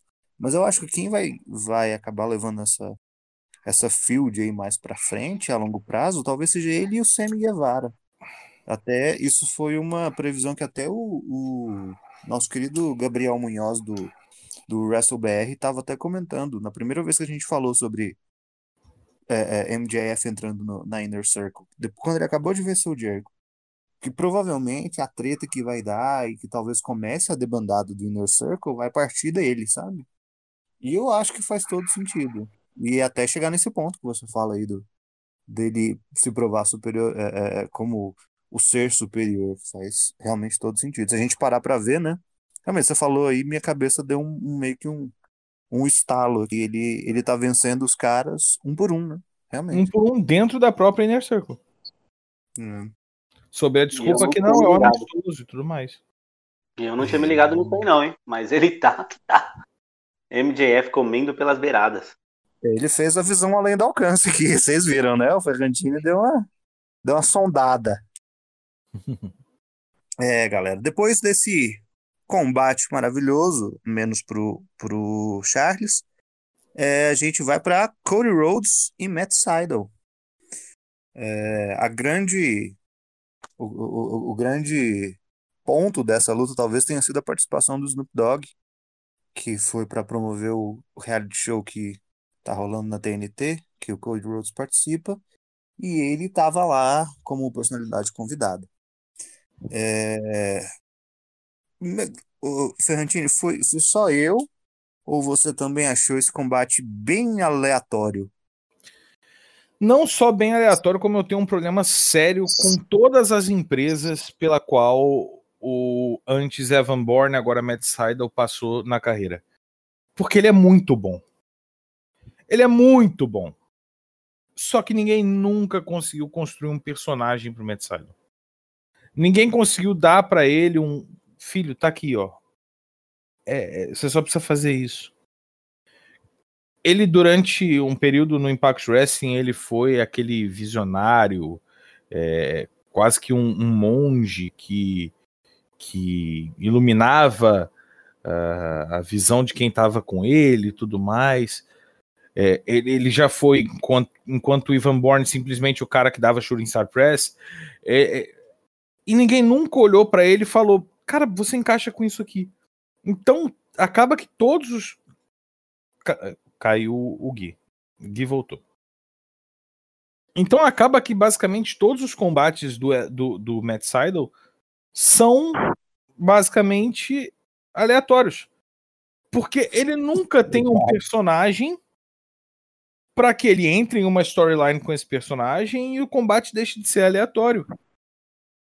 Eu adoro o Matt Seidel como um wrestler, mas eu fico muito triste porque nunca conseguiram construir um personagem para ele. E ele nunca conseguiu construir um personagem. É, eu, eu achei que a primeira, a primeira, o primeiro arco dele dentro da IW fosse o mais aleatório possível por causa daquele escorregão que ele tomou no, na, na, na, luta inaugural dele. Eu fiquei tão triste, falei, puxa vida aí, mais uma, né? Mas difícil. É, é complicado, né? Quando o cara fica marcado assim. O que, que você acha que seria uma, uma aproveitando já o, o, o Charles, o que, que você acha que seria uma boa, um bom ponto de, de partida se ele fosse falar assim, pô, reset na vida. Deixa eu tentar firmar meus pés no fundo da piscina, ver o que, que eu consigo fazer. Cara, pior que eu não sei, porque a gente comentou isso e é, e é bem pertinente para falar a real. O Matt Seidel é muito complicado porque ele é, né, um wrestler's wrestler, ele é um cara que se você colocar ele qualquer lutador, ele vai sair uma luta legal, ele é um cara bem talentoso, e principalmente depois que ele saiu da WWE, ele começou a focar mais no lado técnico dele, né, então ele tem uma coisa meio de, agora de meio de, de lucharezo um pouco, misturado com lucha livre, mas eu acredito que aquelas coisas que aconteceram com ele na New Japan, né, dele ser pego no Japão com um porte de maconha e ter sido banido do país, eu acho que isso mexeu um pouco com ele e mexeu também na forma que as pessoas veem ele lá nos Estados Unidos, né, eu. Eu não ligo para isso, mas eu acho que isso acabou meio que impactando um pouco. Então ele sumiu por um tempo, né, ficou na TNA, na, né, de virar Impact, não, na transição, né, de TNA para Impact, e eu acho que ali foi a melhor fase dele, porque pelo menos ele tinha um personagem, né, levemente estabelecido, tinha alguma coisa, foi X-Division Champion por um tempo. Eu vou te falar que eu tornaria ele Rio, para ser bem honesto, porque eu gostei dele como, como Rio naquela época. E eu acho que talvez ele sendo, né, esse monge que tenta é, evangelizar de uma forma, entre aspas, pessoas, eu acho que é um, é um seria um, um lado legal para ele para ele tomar, assim. Apesar dele ser muito melhor como fez, confesso. Eu acho, eu acho que ele até como fez numa situação, por exemplo, vamos lá, a gente teve essa situação dele ter sido pego com maconha no, no, no Japão, banido do país e tudo mais. Por que que não se abraça isso? Também. O cara curte, é que tá... o cara curte fumar um. é que eu acho que também é que eu acho que o pessoal tem muito medo de acabar associando isso com alguém e ficar parecido com o Rob Van Dam, sabe? Eu imagino que tem esse, esse medo um pouco. Eu não, penso isso. Eu, foi por isso que o Snoop Dogg apareceu na, na, na luta com ele? Será? É provável. Puta merda, vocês ligaram um ponto. Eu... É isso. é isso. Você ia falar isso? É isso, gente, com certeza. Mas a, a, a grande verdade é você nunca conseguiu achar. Você nunca conseguiu achar uma persona pro, pro, pro, pro Seidel. usa o que a vida te deu. Mas acho que o cara não vai querer ficar marcado, né? A vida dele como um maconheiro, bicho. Eu não, acho que ele bem, deve ter algum receio né, na vida pessoal, não sei. Mas não, precisa, mas não precisa ser uma coisa clara de, ah, não, ele é maconheiro. Não, não precisa ser isso. Mas, tipo, o cara, ele é. Você olha pro Matt Seidel, ele tá rindo, ele tá feliz, ele tá gente boa, o cara pula, o cara voa. Entrega um personagem assim pra ele. Faz ele Já tem que entrar com música do Bob Marley. Tem que entrar com música do Bob Marley, é isso. Vai mudar o personagem dele pra isso. Não, faz ele ser. Faz ele ser a Bailey Homem. Transforma ele, transforma ele naquele, baby, naquele rio que é o Babyface chato. Aquilo que tentaram fazer com Bo Dallas há um milhão de anos, eu garanto que ele consegue fazer. Daquele tá Babyface muito exagerado. Tipo, eu sou tão Babyface, mas tão Babyface que eu sou um saco. Cara, se eles colocassem. Eu, eu, eu gosto da ideia. Na entrada dele, se eles Eu acho que- colocassem, aproveitando a, a- a entrada do, do, do Jeff, aí, se eles colocarem um teminha de, de Bob Marley, e toda vez que o Snoop Dogg fosse fazer a cota dele de, de participação em programa de wrestling e entrar na, na luta do Matt Seidel, acho que a gente conversa, hein? Sim. Eu, Ou, eu, ou eu, o Matt é Seidel ser, ser storyline amigo do Snoop Dogg. Meu Deus. Eu acho, eu acho que uma ideia legal pra fazer com ele, né? Com to- também com todo aquele negócio do terceiro olho, do mongezão e tal, era tipo realmente ele criar meio que um, um negócio de evangelização mesmo. Não evangelização, né? Porque não é bem isso. Mas uma coisa meio que criar um- uma stable que é meio que um, um cult, sabe? Até parecido um pouco a Dark Order, se você parar pra pensar dessa Red forma. Society. É, mas mais ou menos. Eu acho que seria uma ideia legal pra ele também. Eu acho que meio que elevaria ele ser líder de um stable assim também. Mas eu acho que talvez na EW ele não, não cria esse espaço, não. Talvez se fosse, sei lá, ele com a Top Flight, assim. Mas todo mundo face mesmo. Uma coisa meio de, né? Todo mundo entrando de branco. Não, aí eu tô exagerando. Sabe, Mas acho que seria legal. sabe o que eu, sabe o que eu lembrei? Eu não, não, não, não sei se vocês se recordam. No finalzinho da na morte da WCW, que aí tinha o Shannon Harris, que ele Uhum. partiu depois pra WWE, que ele começava, ele tinha esse personagem dele que acabou não indo muito pra frente, que era meio que advogado do diabo. Sim. Ele tinha as coisas assim, ah, você curte fumar um? É, a sua vida, é isso aí. Ou então, não, você traz sua esposa? Não, mas a culpa é dela. Ou não, esse, essa propina que você tá pegando aí é porque você O governo é te rouba também. trabalho. É, porque se eles fossem fazer esse, esse caminho, pô, investe nisso aí no Matt Seidel. Junta ele com o, o, o TH2 lá, com o Jack Evans e com o Angélico, e faz uma, uma, uma proposta tipo assim: quero tentar você, vou agora vou corromper você. E vai chegar tudo só nos babyface mais babyface extremo e começando a corromper. Não, vamos lá. Eu, eu acho que não precisava nem juntar ele com a TH2. Ele pode fazer isso sozinho. E, e ganhar seguidores ao longo do tempo. É, eu, eu citei a Straight Edge Society, pode ser até uma construção semelhante. Que o É. Punk começou como o cara que era Straight Edge, era melhor, aquela lendária field com Jeff Hardy. é, é, e a partir daí ele encontra a Serena Deeb, que estava perdida, e raspa o cabelo dela. Aí encontra o Festus e salva ele, volta a ser o Luke Gallows, ilumina a vida dele e tudo mais. O, o Saidel podia fazer isso. Ser o cara que tira a culpa dos outros, só que sendo um, um rio. É, um, um straight edge ao contrário, né? Ele, ele defende os excessos e é isso aí. Não, não- não só que defenda os excessos, mas que defenda tipo, os defeitos, que vire e fale, olha, você se acha um.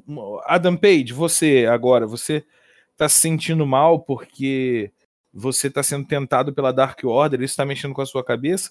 Filho, você apanhou deles uma porrada de vezes. A melhor coisa é você se juntar a eles. É tá num, num- num grupo que você se protege e tudo mais. E fazer o Adam Page se juntar à Dark Order. E, e nesse sentido, de, de um em um, ele vai lá e vai montando. Ele vai sendo é quase como se ele fosse um catalisador. Ele não é um, um recrutador, mas ele é um catalisador. Ele faz a bosta acontecer. É, faz sentido. Eu acho que é, é uma ideia, né? Ó, Tony Khan, você que escuta. WrestleManiacos religiosamente, escuta a gente. escuta a gente, olha aí. ó. Tá aí a ideia, faça acontecer. Já tem até aquele slogan, né? Shit happens. Sim, Coloca lá na camisa dele e já era. Usa isso aí, pronto. Ai, bicho, é. E, e uma passada rápida. E Cody Rhodes, gente? Eu, eu particularmente acho ele um cara muito polêmico dentro de si mesmo, sabe? É, é o cara que tá aproveitando a, o momento da carreira dele, agora o melhor momento da vida, para usar tudo que ele pode para se valorizar, e às vezes isso custa um pouquinho em quem tá em volta dele, e ele não tá nem aí, e vamos que vamos. Vocês têm alguma Posso? palavrinha de incentivo a Cody Rhodes? Eu Pode, posso ser sincero. Vê, Por favor. Hum, ótimo, bom pra ele. Porque, vamos ser sinceros, o Cody Rhodes comeu o pão que o diabo, que o diabo amassou na WWE. O Cody Rhodes, ele pegou todas as gimmicks infelizes que criaram para ele e ele conseguiu transformar em algo bom, exceto o Stardust, porque não tinha como transformar aquilo em algo bom. Mas tudo o que fizeram para ele, ele conseguiu transformar em alguma coisa boa. O cara passou 12 anos da carreira dele mostrando brilhantismo atrás de brilhantismo atrás de brilhantismo, para no final das contas ele ser chacoteado como Stardust e depois jogado fora. E agora o cara conseguiu, quando ele saiu, tocar num público que por praticamente toda a vida tinha virado as costas para ele por causa de personagens ruins que a, a empresa antiga dele dava para ele, e agora ele olhou e falou: então beleza, então eu vou ser o dono da minha. E mais do que isso, ele ele é o enabler disso tudo, ele é o cara que faz isso tudo acontecer. A verdade é essa. É, o, o, próprio Tony Khan fala que se não fosse é, Jericho e Kenny Omega lá atrás no na, na New Japan Pro Wrestling, não teria AEW, mas não teria AEW também sem o Code. A grande verdade é essa, também não haveria AEW sem o Code. E mais. É aquele, aquele World Tour que ele fez, né? Do, do quando ele saiu do AEW. Ou da WWE, quer dizer. Da WWE, que ele foi lutar em tudo que era lugar, lutou no Impact Wrestling, lutou na New Japan Pro Wrestling, em, em eventos independentes. O cara, o cara rodou o mundo. Ele conseguiu pegar aquilo que todo mundo olhava para ele na WWE e falava, pô, tadinho do Cody Rhodes.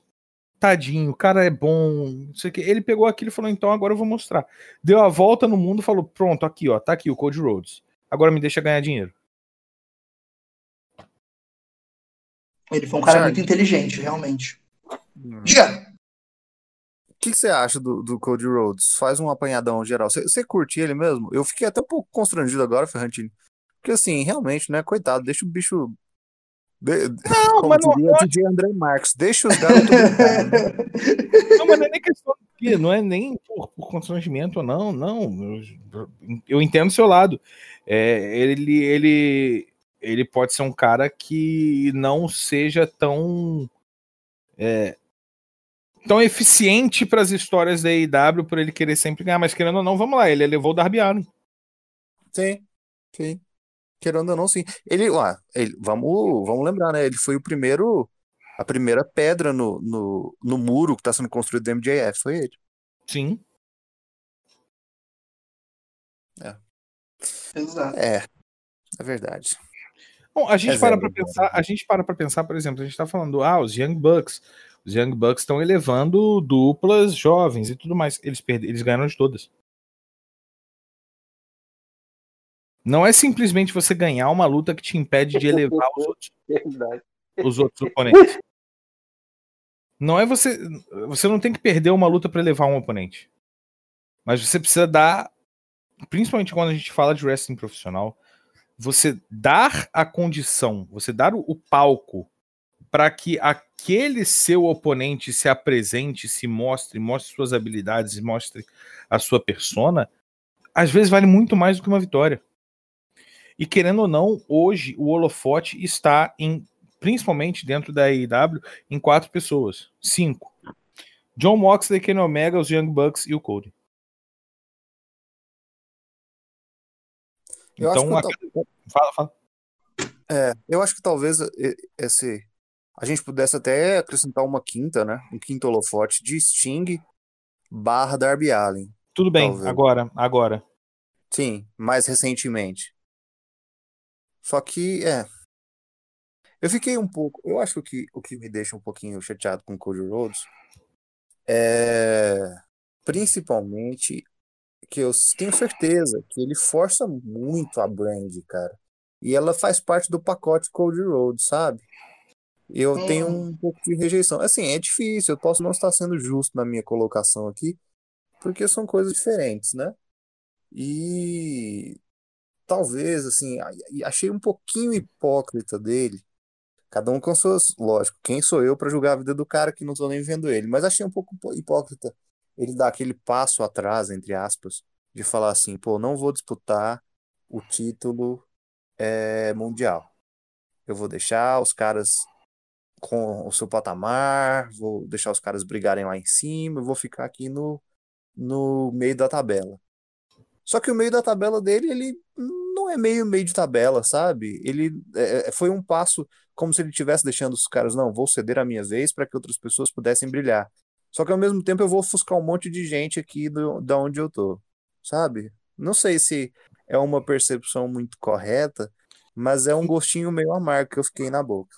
Mas, Gui, deixa eu te fazer uma pergunta. Quem você acha que o Corey ofuscou? Ah, aquele momento de silêncio, né? Constrangedor. Eu acho que talvez. Eu acho a... que talvez. Eu, eu, eu, eu acho que quem ficou um pouquinho arranhado foi o Lance Archer. Mas talvez então deixa... na, na história deles com o título de TNT, eu acho que foi meio zoado. Mas eu você não acredita. Ele foi, ele foi feito para ganhar aquele título lá. Mas você não acredita. E aí é uma, uma crença minha. Não, eu tô defendendo o Cold sim, tá? Mas por, por, por uma, uma crença que eu acho que é o seguinte: construiu-se muito bem o Lance Archer. Não tinha que ter botado o Lance Archer na, na figura do título da TNT. Ele tinha que ter ido pra figura do título mundial. O Lance Archer não é um cara para ser mid-carder. É, isso é verdade.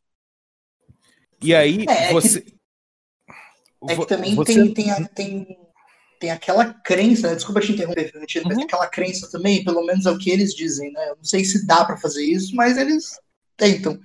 Que eles dizem que o, o cinturão da TNT tem tanta importância quanto o cinturão é, da EW. Então eu acho que eles também tentaram colocar o Lance Archer como né, primeiro contender, né? Junto com o Corey, exatamente para já dar uma legitimidade. Eu concordo com você que o Lance Archer é meio evento, ele é incrível em tudo que se propõe.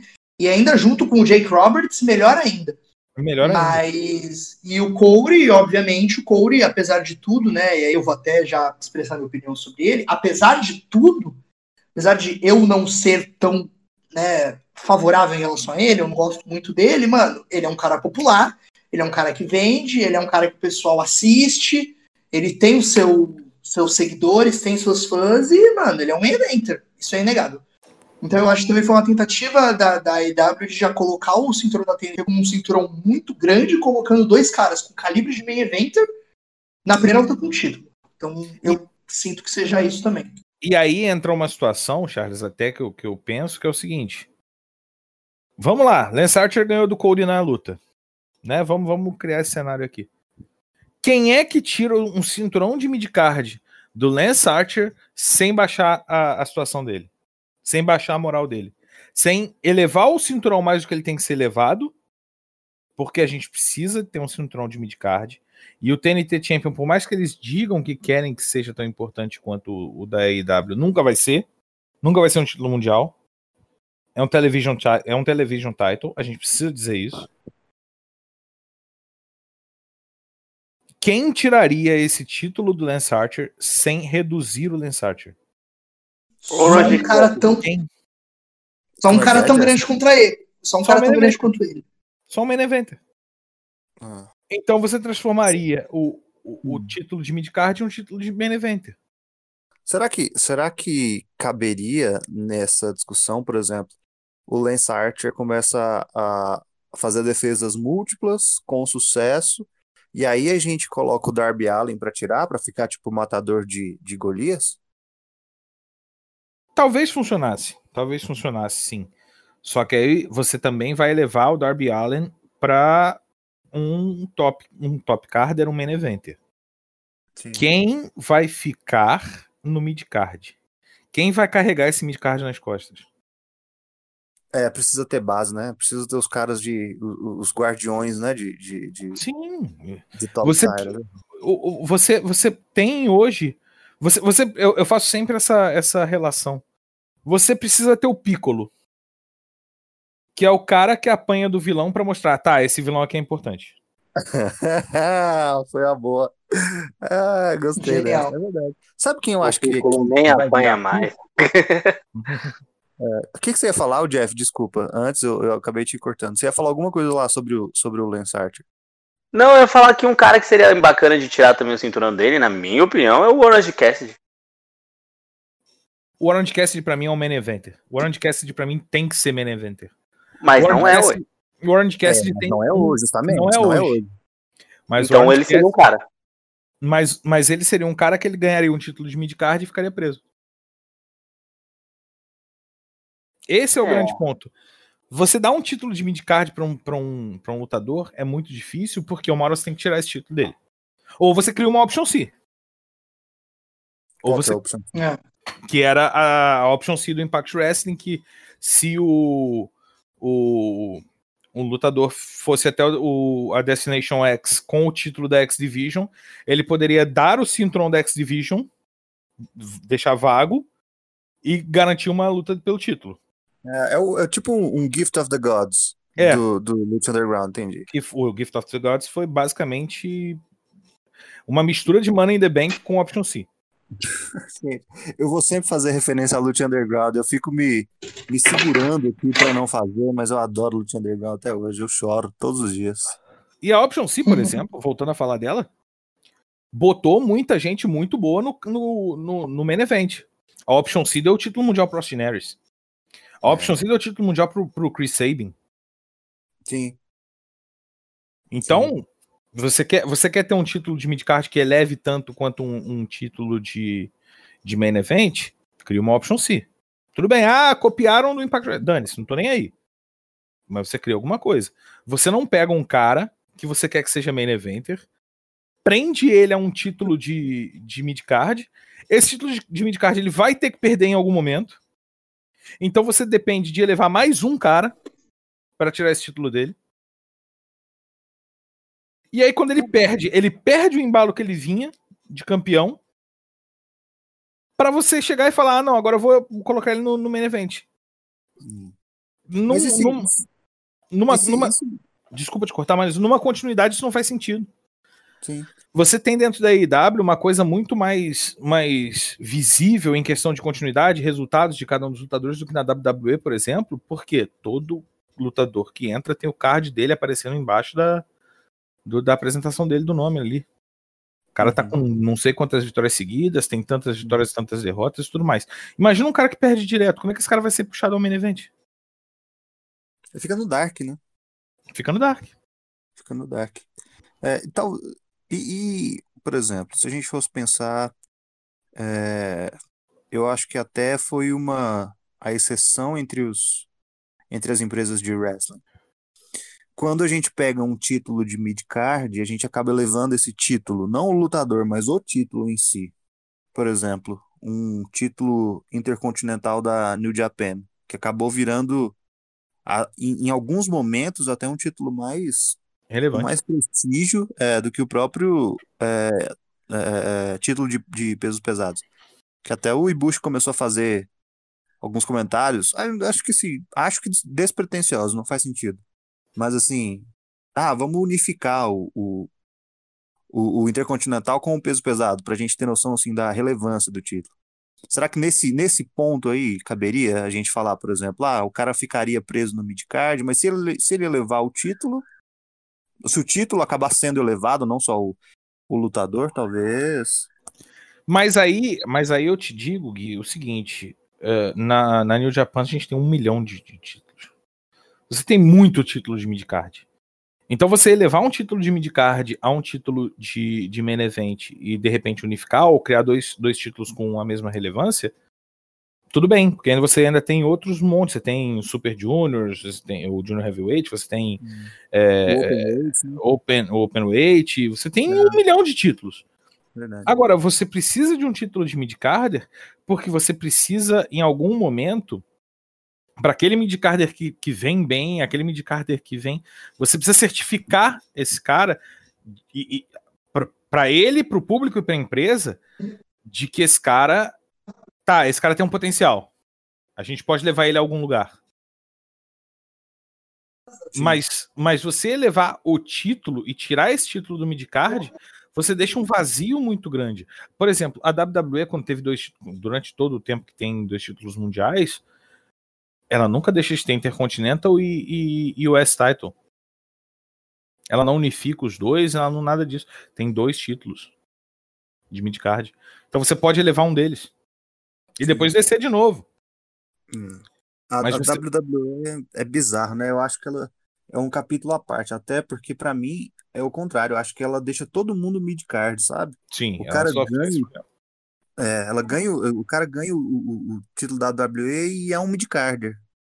Ninguém Não. vê ele com tanta credibilidade. Não entenda que eu esteja dizendo que a WWE tem feito certo com os lutadores e com as storylines. Não. Acho que o produto da WWE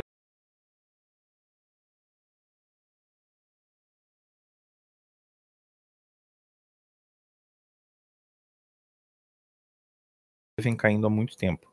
Eu gosto dos títulos mundiais separados. Eu gosto que prende um. Você não prende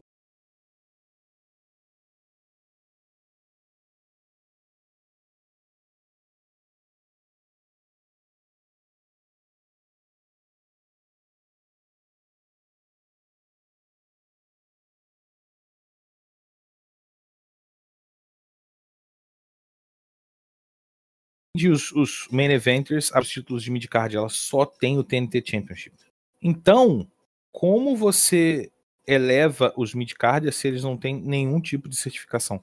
O que que esse cara ganhou para disputar um título mundial? Entende?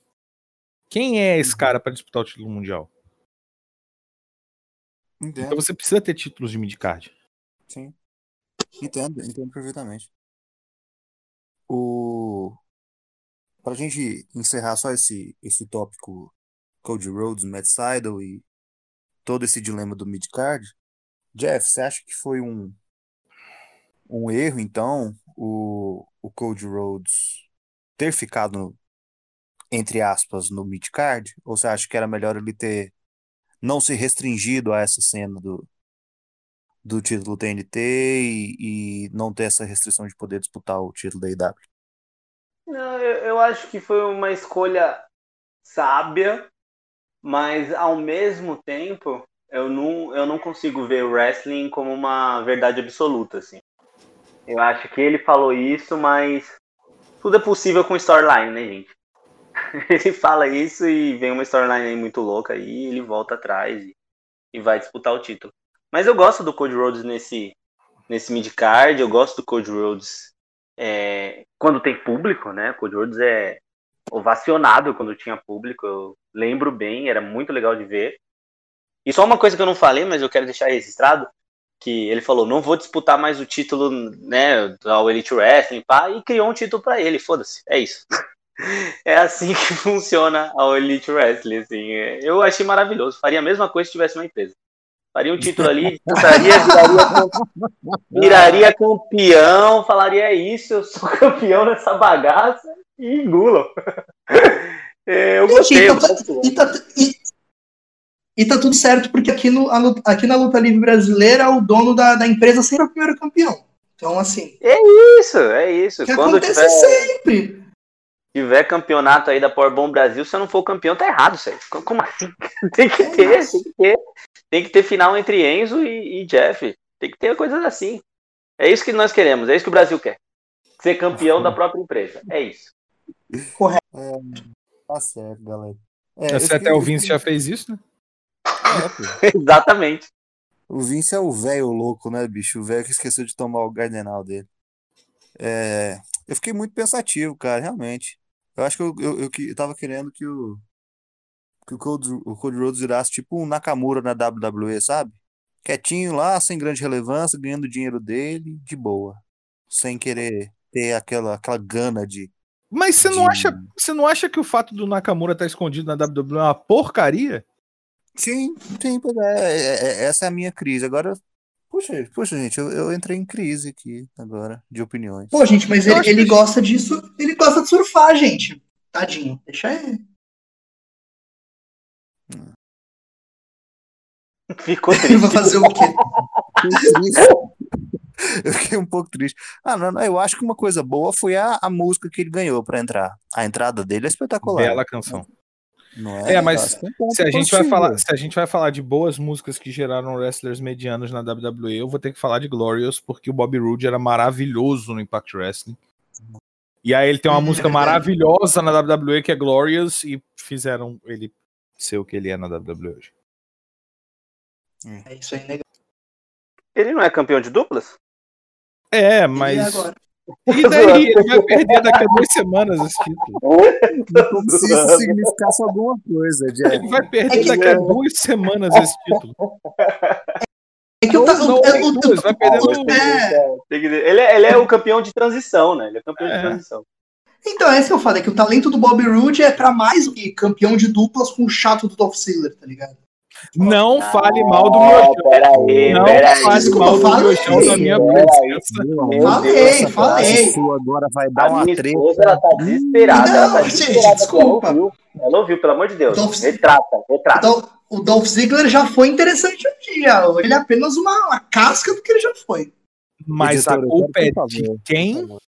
A culpa é da WWE, obviamente. Ah, mas, tá. Então tá bom. Então tá bom. Será? Óbvio, Será tudo é culpa da WWE, gente. A gente tem isso Será aqui. que é? É, o Vince, o Vince ter colocado ele como injury prone porque ele sofreu uma lesão e nunca mais ganhou um título mundial, é a culpa da WWE.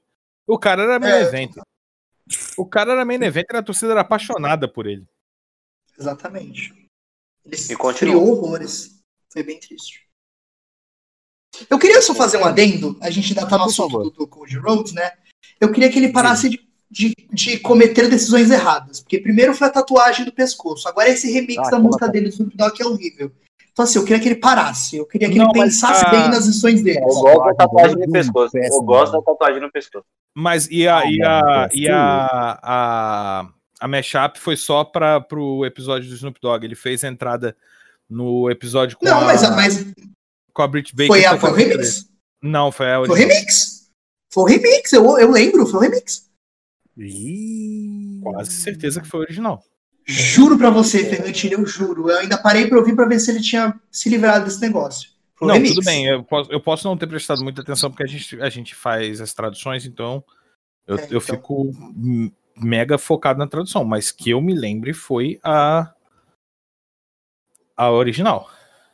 Eu me lembro de ter sido remix, mas a gente vê, a gente entra, a gente vê no Space aí quando passar, quando for mexido, aí a gente se confia. Sábado, É sábado né? no Space. Esse sábado Cara, agora. vamos- Legal. Vamos tocar aqui o barco? É... Ah, esse assunto aqui agora, nossa senhora, esse aqui vai dar. Se Cold Road já deu pano pra manga, hum, divisão feminina. Rapaz, Eu acho, eu acho que esse assunto não dá pano pra manga. É uma bosta. Começa comigo, começa comigo, começa comigo. Eu não deveria nem estar falando isso, né, gente? Porque eu não deveria estar falando isso, né? Mas Mas é uma tem bosta. muito que evoluir a divisão feminina da EW, mas eu dou eu dou crédito.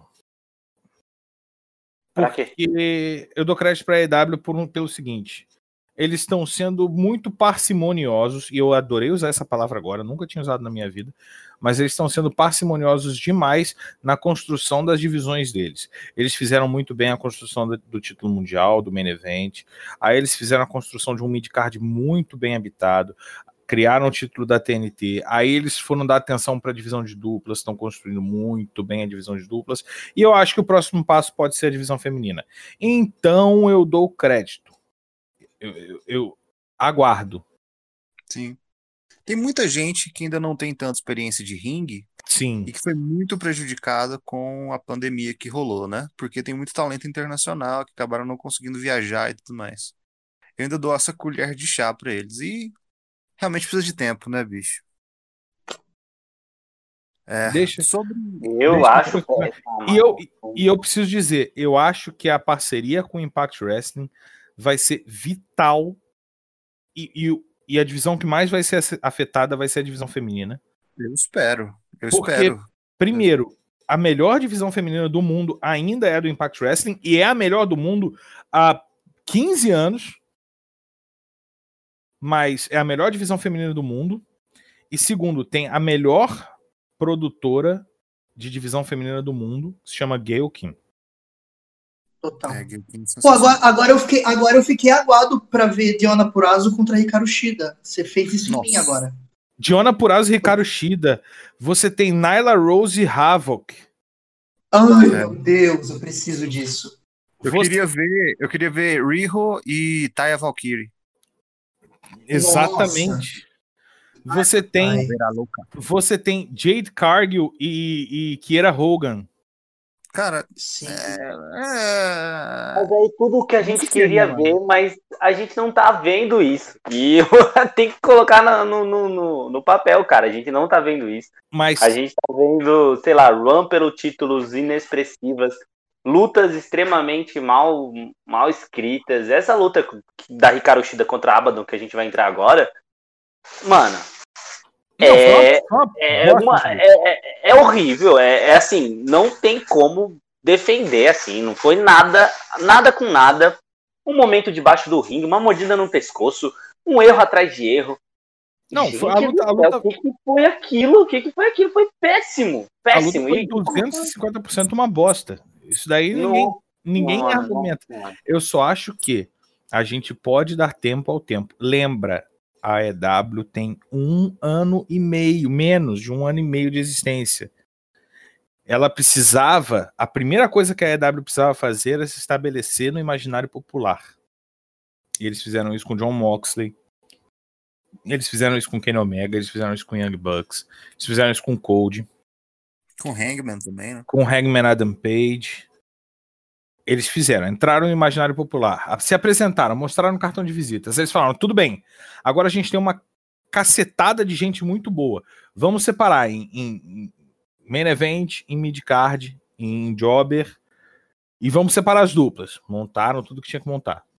Agora vamos dar atenção para as duplas. Aí entrou a parceria com o Impact Wrestling, melhor divisão feminina do mundo. Então agora trabalha junto com o Impact Wrestling. Se eles fizerem isso, eu não tenho dúvidas de que a divisão feminina da IW vai ser muito boa. Eles têm muito talento para puxar da do Impact Wrestling. Deixa eu só pegar aqui a lista para apontar aqui a quantidade de, de boas eh, wrestlers mulheres no Impact Wrestling, tá? A gente teve ontem eh, eh, no, no Hard to Kill, inclusive, a aposentadoria da, da Madison Rain. Mas vamos lá. Female wrestlers. Você tem Diona Purazo, excelente lutadora. Nossa, como eu gosto da Diona Purazo. Incrível. Havoc, gosto muito. Jordine Grace, eu gosto muito da, Nossa. da Grace. Kiera Hogan, Kimberly. A gente sempre esquece que a Kimberly tá lá dentro. Cara, imagina Rosemary Abaddon. Eu pensei Nossa, nisso também. Um triple threat match, um triple threat. Rosemary Abaddon e Sun Young. Da hora. Tasha Steele, Ah, Tenil bacana. Dashwood. Tenil Dashwood e Brit, e Britt Baker. Nossa, duas insuportáveis. Ia ser muito legal. Exatamente, ia ser muito legal.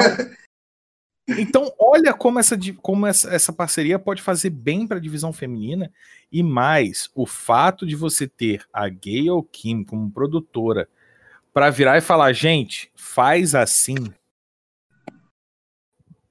já dá um passo enorme na direção de que a divisão feminina da AEW pode melhorar muito a partir de agora. Primeira Eu- coisa, eu tem acho- que mudar o cinturão. Tem que mudar o cinturão. Não quero mais cinturão do tamanho de uma tampa de garrafa. Aquele cinturão, eu acho o cinturão horrível. Eu acho um dos cinturões mais feios que eu já vi. É muito feio. Quando tava lá com. com... Não, esqueci o nome da, da menina que ficou campeã. Que era. Mano, o Nyla cinturão Rose? parecia. Isso, a Nyla Rose. Quando tava com a Nyla Rose, o cinturão parecia um relógio. É muito pequeno aquele cinturão. É pequeno, Uhum. era pequeno na Rio, cara. Era pequeno na Rio. E esse cinturão é muito feio. Eu, eu não tenho como defender também o cinturão. O cinturão é muito feio. É só isso que eu queria colocar. Muito obrigado. Ó, eu, vou, pe- eu vou pegar aqui as duas, as duas empresas Hum, e o que a gente tem de, de personnel, tá? O personnel feminino da AEW é Abaddon, a Ellie, que é a Bunny, Ana Jay, que é um talento bruto, absurdo. Bruto.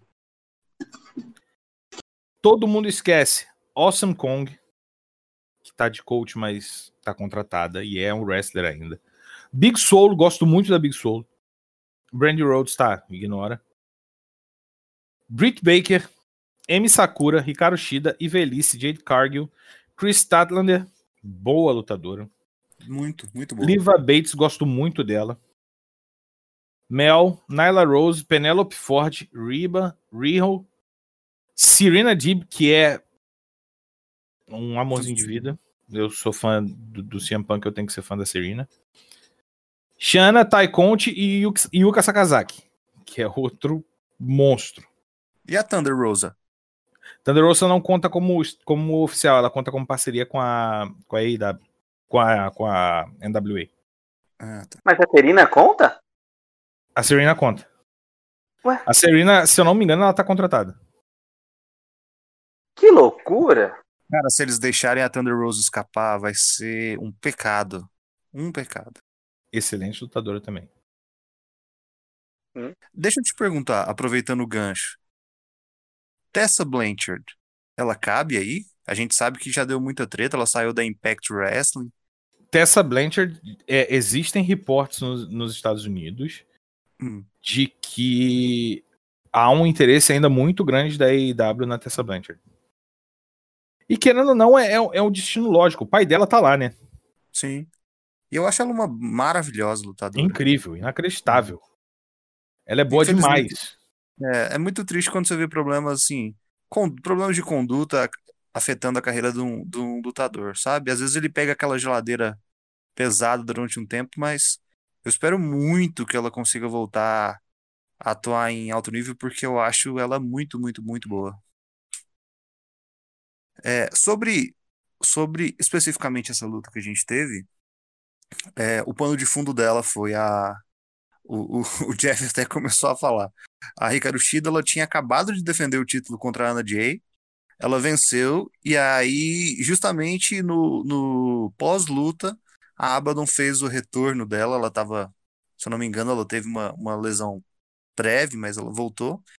É, e ela já foi direto, amarraram um foguetinho nas costas dela, ela já foi direto para peitar a Hikaru Shida logo após o, a vitória e a defesa de título dela. E aí elas começaram, passaram as semanas, elas começaram uma provocar a outra, e a Abaddon fazendo todo aquele terror psicológico pelo personagem zumbi que ela tem, e a Shida com aquele temor, aquela, aquela coisa, aquela reticência toda. Até que teve até alguns alguns spots de mordida, né? Até antes da luta teve uma, uma semana que ela foi mordida antes, não foi? Sim. E aí a gente teve de novo essa essa esse lance. A pergunta que eu queria deixar para vocês, e aí vocês fiquem à vontade para quem quiser falar, é assim, como é que a gente coloca um personagem que é tão caricato assim, ele é um, um- tão pesado na sua ideação, como um, oponente crível? Eu sei que, infelizmente, assim, a gente tem grandes exemplos bem-sucedidos e mal-sucedidos, né? Lógico que em, em extremos, por exemplo, Undertaker e Bray Wyatt, um pro bem e um pro mal. Mas como é que a gente poderia colocar Abaddon, por exemplo, que é uma personagem que se autodenomina menina zumbi, como alguém crível a um título de divisão feminina? A Abaddon não precisa de um título. A Abaddon entra na mesma categoria desses dois que você citou, Undertaker e, e e o Bray Wyatt, ou Fiend, que vocês preferirem, como os wrestlers que não precisam de um título. Eles precisam simplesmente aterrorizar, eles precisam simplesmente ser um personagem maravilhoso. É, eu, eu preferiria muito mais que o Fiend não tivesse sido campeão mundial, não tivesse tido a Run como campeão mundial, e que ele tivesse passado o tempo inteiro simplesmente fazendo as pessoas resetarem para os personagens de antigamente. Para mim teria sido maravilhoso. Ele não precisa de um título mundial. O Undertaker não é um dos maiores campeões de todos os tempos da WWE, apesar de ter tido 30 anos de carreira quase. Não precisa de título para construir um personagem desse. Você só precisa criar medo. Ele só precisa criar medo. Não precisa de título. E eu, eu vou falar que eu não sinto medo com lutadores sobrenaturais, mas a Abaddon me deixa cagado de medo. Ela é assustadora. Eu tenho pavor dela. É bizarro. Muito medo. Você não tem ideia. Ela é bizarra mesmo. Mas eu gosto, mas é bem bizarro. Bem Não, eu bizarro. adoro ela, mas ela é bizarra. O que, que, foi a sua crise, Jeff, com a, com a luta das duas? É, não teve, eu, eu não teve.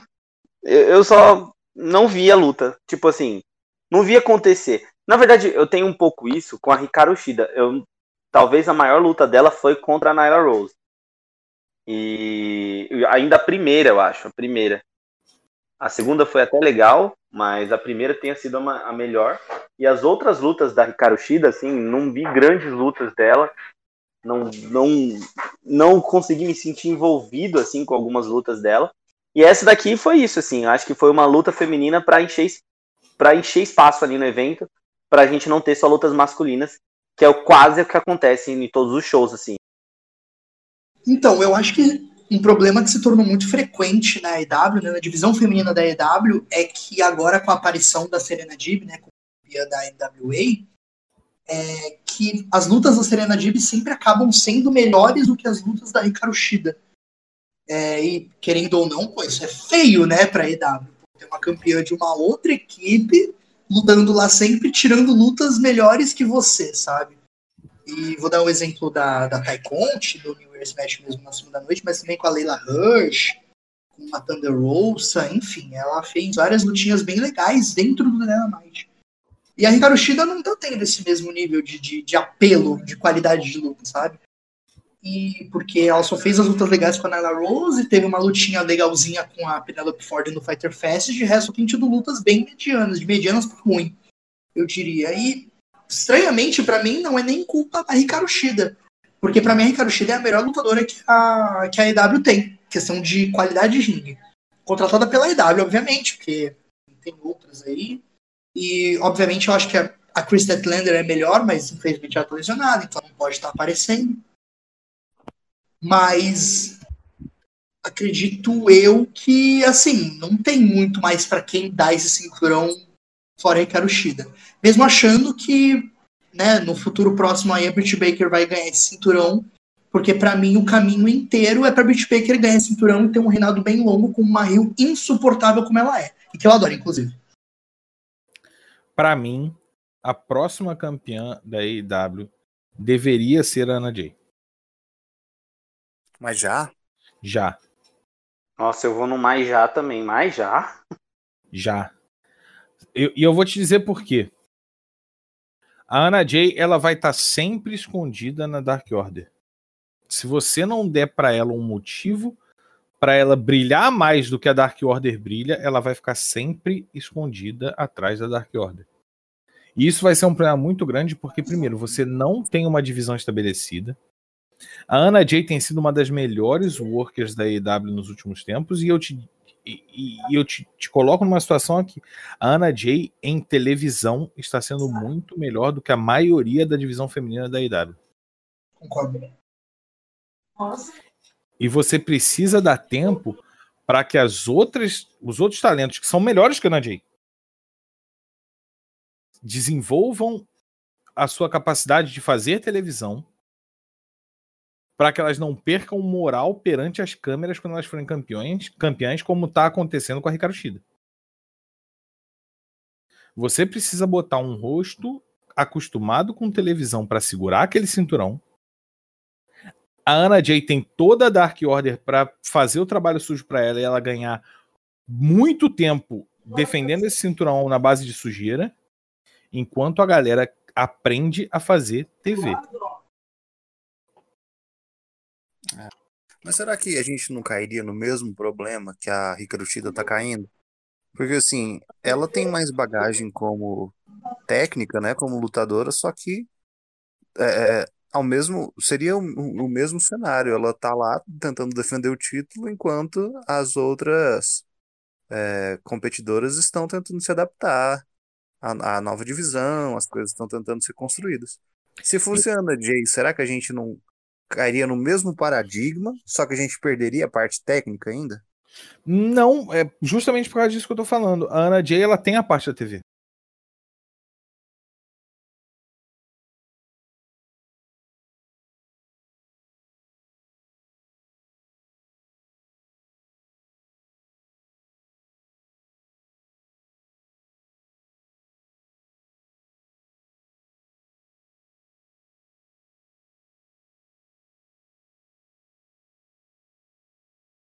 Ela tem a parte que a Ricardo seja para ajudar ela a defender o cinturão, enquanto o pessoal tá fazendo, tá melhorando as suas skills de TV. Enquanto a divisão tá se levando. Enquanto você está construindo, gente, pelo amor de Deus, não caia no mesmo problema que a gente cai em quase todas as divisões femininas de só tem field pelo time.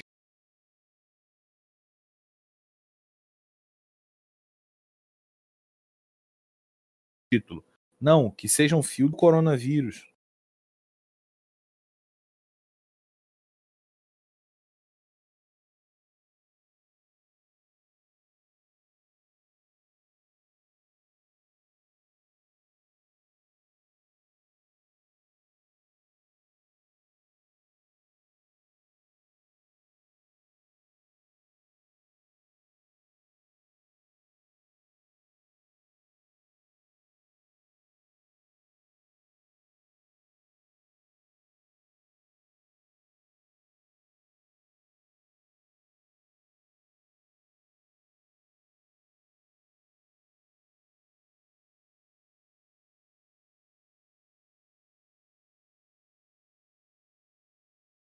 Para você poder voltar para a IW. A verdade é essa.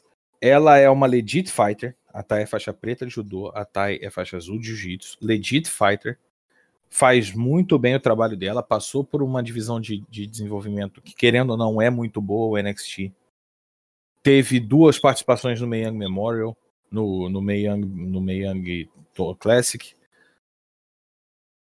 a Tai tem uma bagagem que muitas das mulheres da divisão feminina da IW não têm.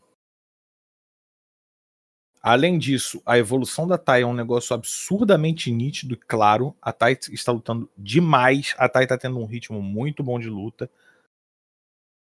A Tai é um, um potencial. É uma potencial cara da divisão também. A única coisa que eu acho que segura a Tai com relação a isso é que o inglês dela não é perfeito. Ela tem um inglês muito bom, mas ela não tem um inglês perfeito. E ela está chegando lá. Tá? Mas, ah, pô, nisso aí a gente tem a Ricardo Shida no mesmo ponto. Ela não tem o um inglês perfeitão. E o que está acontecendo é. com a Ricardo Shida? Entendi. o seu ponto é esse, então. Ela não consegue um dos pontos ela não conseguia alavancar é, a divisão e o, o, o, próprio reinado é a, são esses pecados, né? Desculpa, gente, que eu cortei aqui, mas teve um negócio maravilhoso aqui que eu vi. Mas é... a Ricardo Shida não consegue conectar com o público. Entendi. A Ricardo Shida conecta com o público quando ela tem uma grande oponente para lutar junto dela. Que ela conecta pelo wrestling. Essa é a grande força de conexão da Ricardo Shida com o público. A Ricardo Shida não é um ótimo personagem, ela é uma excelente wrestler. Mas se a gente, se a gente colocasse alguém, então, para falar pela Ricardo Shida, será que a gente não supriria esse problema de uma maneira até mais fácil? Até que ponto você acha que a Ricardo Shida consegue salvar esse reinado? Ah, não sei. Não sei. Aí eu acho não que tem mais salvação. Mais, é, eu não sei se depende tanto dela, viu, para ser sincero. Depende muito do, do, do, do, entorno dela, eu acho. Mas, é, mas o meu ponto todo é esse. Até que ponto a gente tem que botar uma wrestler? E até que ponto a gente precisa botar alguém que vá se conectar com outras lutadoras, que vai criar rivalidade e interesse nas outras lutadoras. A Ricardo Shida não vai criar rivalidades. A Ricardo Shida vai entrar, vai fazer uma lutaça contra a Serena Deep, vai fazer uma bela luta contra a Thunder Rosa. E o resto do card feminino vai ficar, tipo, a ver navios, porque não tem conexão com ninguém. E não é o que você precisa agora. A Britt Baker seria uma campeã infinitamente melhor do que ela hoje. Infelizmente, porque a Ricardo é uma, é uma, é uma wrestler muito melhor do que a Britt Baker. Mas a Britt Baker hoje seria uma campeã muito melhor do que a Ricardo Shida. É, em termos Você... de entretenimento, em, em termos, desculpa, é, mas em termos, em termos de entretenimento, realmente a, a Britt Baker tá anos luz de distância dela. Mas é, é, é esse o ponto. Tá se construindo sim, sim, uma empresa, tá se construindo uma empresa aí, W tá saindo do zero, tem um ano e, e meses você precisa construir, você precisa chamar atenção, você precisa criar interesse para depois você mostrar. Ah, vocês gostaram disso aqui? Olha quando a gente botar essa mulher aqui, olha quando a gente botar essa mulher aqui, olha quando a gente botar essa mulher aqui. Imagina como é que não vai ser. Entende? É, é que nem você ter um, um, produto muito bom que a sua marca é uma porcaria. Você não consegue Sim. vender aquele produto porque as pessoas olham e falam, putz, essa marca é uma porcaria. Sim, entendo. O Charles, mas então se a gente fosse pensar em entretenimento puro e simples, é, você acha que como é que a gente como é que a gente sai dessa dessa sinuca para a gente chamar mais atenção? Ferrantino levantou um, um ponto excelente de que a Britt Baker fosse a salvação da lavoura. O que, que você acha? É, então, o que o Ferrantini comentou da Anna Jay, eu acho que é bem pertinente, né? Eu acho que a gente precisa de um personagem. É, eu só não daria o um cinturão pra Anna Jay especificamente, porque apesar de tudo, apesar dela ter um, a Dark Order em cima dela, ela ainda é meio verde, ela tem pouco tempo de luta livre, eu acho que ela tem, tem para desenvolver ainda, apesar dela ser extremamente talentosa, e ela tem o quê? Três anos de luta livre, sabe? Então ela já tá muito avançada. Eu daria pra Britt Baker mais por experiência também, mas é porque ela já tá ali, ela já conhece todo mundo, ela já lutou com todo mundo, ela tirou lutas boas, inclusive tirou uma lutaça da Ricardo Shida no começo da pandemia, eu me lembro que foi a, inclusive que ela quebrou o nariz. É... Mas a Ricardo, a, a Brit Baker, para mim, perdão, ela é um personagem também muito interessante. Ela fala muito bem. Ela tem a, a que também é uma forma dela também se, né, se fechar um pouco ali tem o, o fator da Riba, ela tem a, a, todas as interações dela com Tony Schiavone são incríveis. Ela agora tem esse programa aí, esse quadrozinho dela aí, que, enfim, é, é legalzinho pelo que é. Pelo menos eles fazem uma coisa diferente ser aqueles programas de auditório totalmente vergonha alheia e funciona para ela.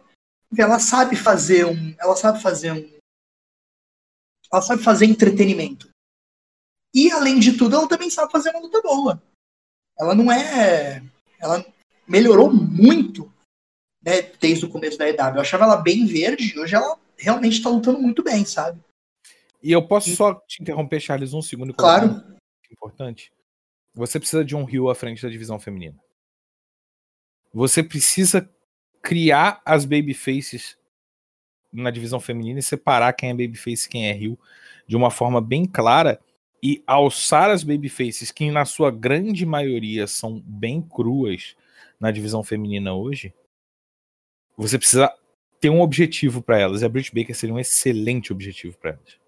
E além disso, tem muito mais babyface na EW do que Rio, e aí eu acho que também abre uma possibilidade para várias rivalidades muito legais na divisão feminina. É, até com a própria Ricardo Shida, né? Tem a Big Swan, que né, rivalizou já com a Britt Baker é, em 2020. Tem a Chris Statlander, que pode voltar de lesão e rivalizar com ela também. Tem a Red Velvet. Tem a Tai Conte, que apesar dela estar com uma Rio, né? Com a, a Anna Jay, ela dá uma vibe um pouco babyface para mim. Então, também é cheio de possibilidades também, sabe? E eu acho que a Britt Baker consegue carregar uma field legal só pelo fator entretenimento dela. Ela ser uma, uma um personagem engraçado é, e ao mesmo tempo um personagem que sabe também lutar sério, sabe? Que sabe entreter, que sabe ser babacona.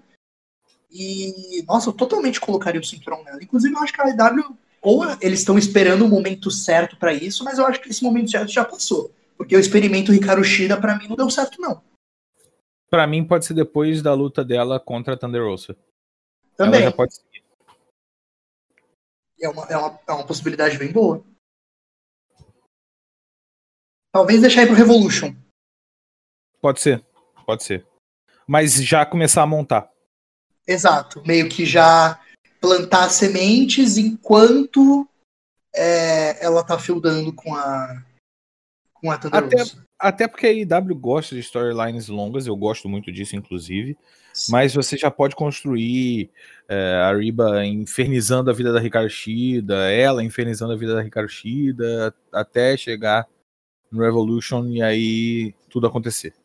E uma coisa que me agrada na EW também é que nem sempre um lutador rivaliza com uma pessoa ao mesmo tempo. O Cold, por exemplo, né, ele que é um dos pilares da EW, né, ele rivaliza com três lutadores ao mesmo tempo, sabe? Isso é muito legal. Eu acho que jogar isso um pouco para a divisão feminina também é, que dá uma importância para ela, uma importância que está sendo precisada, né? Porque a maior reclamação de todo mundo, e até nossa, enquanto a gente estava falando, o gravador não estava rolando, é que né, a, a, divisão feminina da EW tá, tá caindo aos pedaços. E eu acho que, que é importante dar uma valorização e fazer parecido com a divisão masculina também.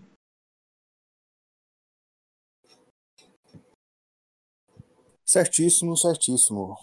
Pessoal, vamos nos encaminhando aqui para os finalmente. E aí, nós já vamos para o main event, que foi uma luta espetacular.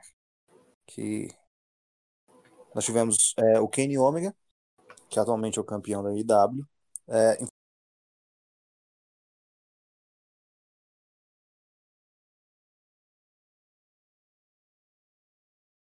enfrentando o Ray Phoenix, né, em novembro. O para a definição do W. O Ray Phoenix teve uma lesão, acabou não conseguindo é, seguir no torneio.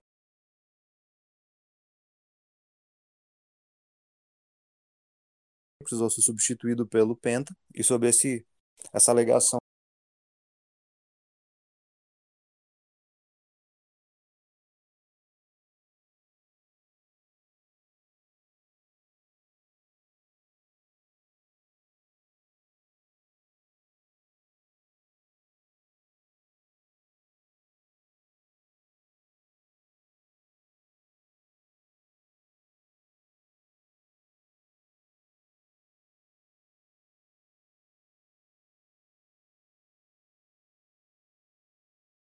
ele acabou Sim. tendo uma. O Rey Fênix, é um, para mim, é um dos grandes injustiçados do wrestling profissional. É, o Penta como dupla são incríveis, mas ele solo é um negócio fora do normal. A agilidade e a força do Rey Fênix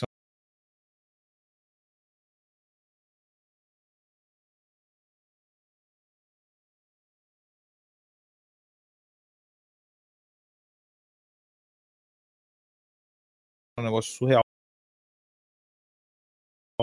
E a... Eram muito, muito tempo os dois disputando o mega campeonato uhum. da AAA. Eles tiveram, é, eles tiveram muitos embates lá, o, o, o Kenny com o Phoenix, né? Eles são velho de guerra, como se diz. Agora, é, eu não lembro se foi o Jeff ou se foi o Charles, que bem no começo a gente estava começando a falar sobre o Bullet Club, eu, eu imagino que foi o Jeff. É, eu vou deixar para você, Jeff, falar no, nesse finalzinho da luta. Kenny Omega venceu. E aí? Cara, Kenny Omega. Mano, foi muito maluco o aquele finalzinho, né? Que a, a, foi, foi a mini reunião, né? Do Bullet Club, que muita gente não, não aceita, né? Teve umas tretas aí no Twitter, tá, tem gente falando que não é. E, mano, a luta em si foi maravilhosa, né? Como todo mundo tá falando, não tenho nem o que falar da luta. A luta foi muito boa. Foi um negócio assim, tipo. É, é, é o que ele falou. Eu tava assistindo em pé e. Porque eu tava comendo também, não porque tava muito. eu tava comendo, eu tive que levantar para pegar uma comida. Mas, meu, o final me mostra, me deixa com uma pulga atrás da orelha. Pra onde vamos com Kenny Omega mesmo? Tipo, o que fazer com esse cara agora? Enfrentar o Pentagon, que meio que não enfrentou, que não rolou a luta com o Pentagon? Eu acho que não. Eu, eu, eu não, sinceramente, não sei para onde ir. Não sei para onde ir agora com, com o Kenny Omega. Eu deixaria ele um pouquinho longe das disputas de cinturão, por enquanto. Não sei vocês, mas eu deixaria ele um pouquinho longe da disputa de cinturão. Eu faria com o Kenny Omega a mesma coisa que o Jeff e o Matt fizeram quando surgiu o Broken Matt Hardy. Eu iria a todas as as organizações independentes de wrestling, eu iria ao México, eu iria ao Japão. Todas as promoções que a IW pudesse fazer uma parceria para ele aparecer, eu iria lá e ganharia uma luta contra o campeão. Ah, é difícil, não. Até para manter um pouco do que aconteceu, né, no Hard Kill, que ele pinou Sim. o campeão deles, né, o Rich Swan e tal. É uma ideia. Exatamente. Mas você acha que, que, que Kenny Omega indo pro Japão consegue ganhar de alguém lá? Numa AJPW ou numa Dragon Gate, não duvido. Uhum. É, não pega, não pega NJPW. Não, não precisa pegar NJPW, não precisa fazer um outro Omega Yokada, não, não, não. Mas vai na, na Ring of Honor, faz uma parceria com a Ring of Honor, bota uma ele para lutar com um main eventer ou um campeão, CZW, AAA, como ele fez na, na Triple Mania, a, a, luta pelo título. Você tem aí muitos. Ele é o campeão da, da, da AAA, vale lembrar, né? Uhum. Então. Bota o Kenny Omega pra fazer o que ele falou que ele ia fazer. Aumentar a coleção de títulos dele.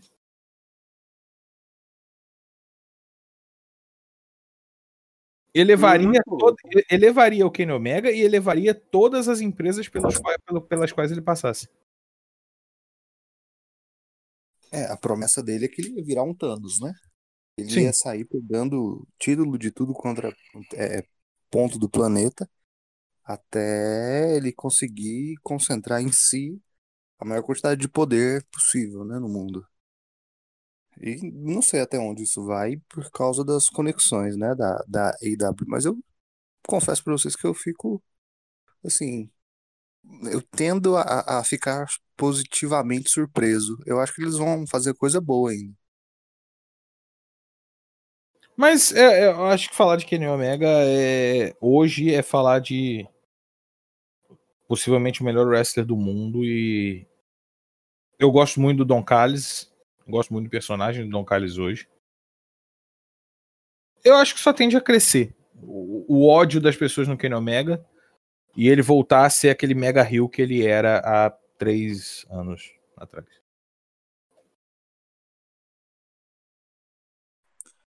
Beleza. E aí, no luta, que a gente teve um. Acho que talvez nesse ponto na primeira noite foi a o, o, o maior ponto de discussão.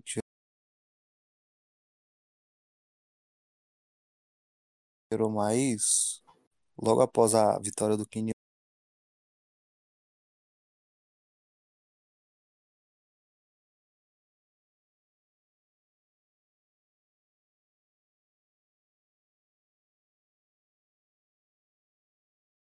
Fafá. Quem é que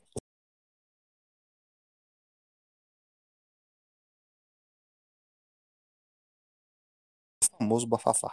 Nicolas agora, né? Uh, revivendo seu tempo de Bullet Club. E no final, uh,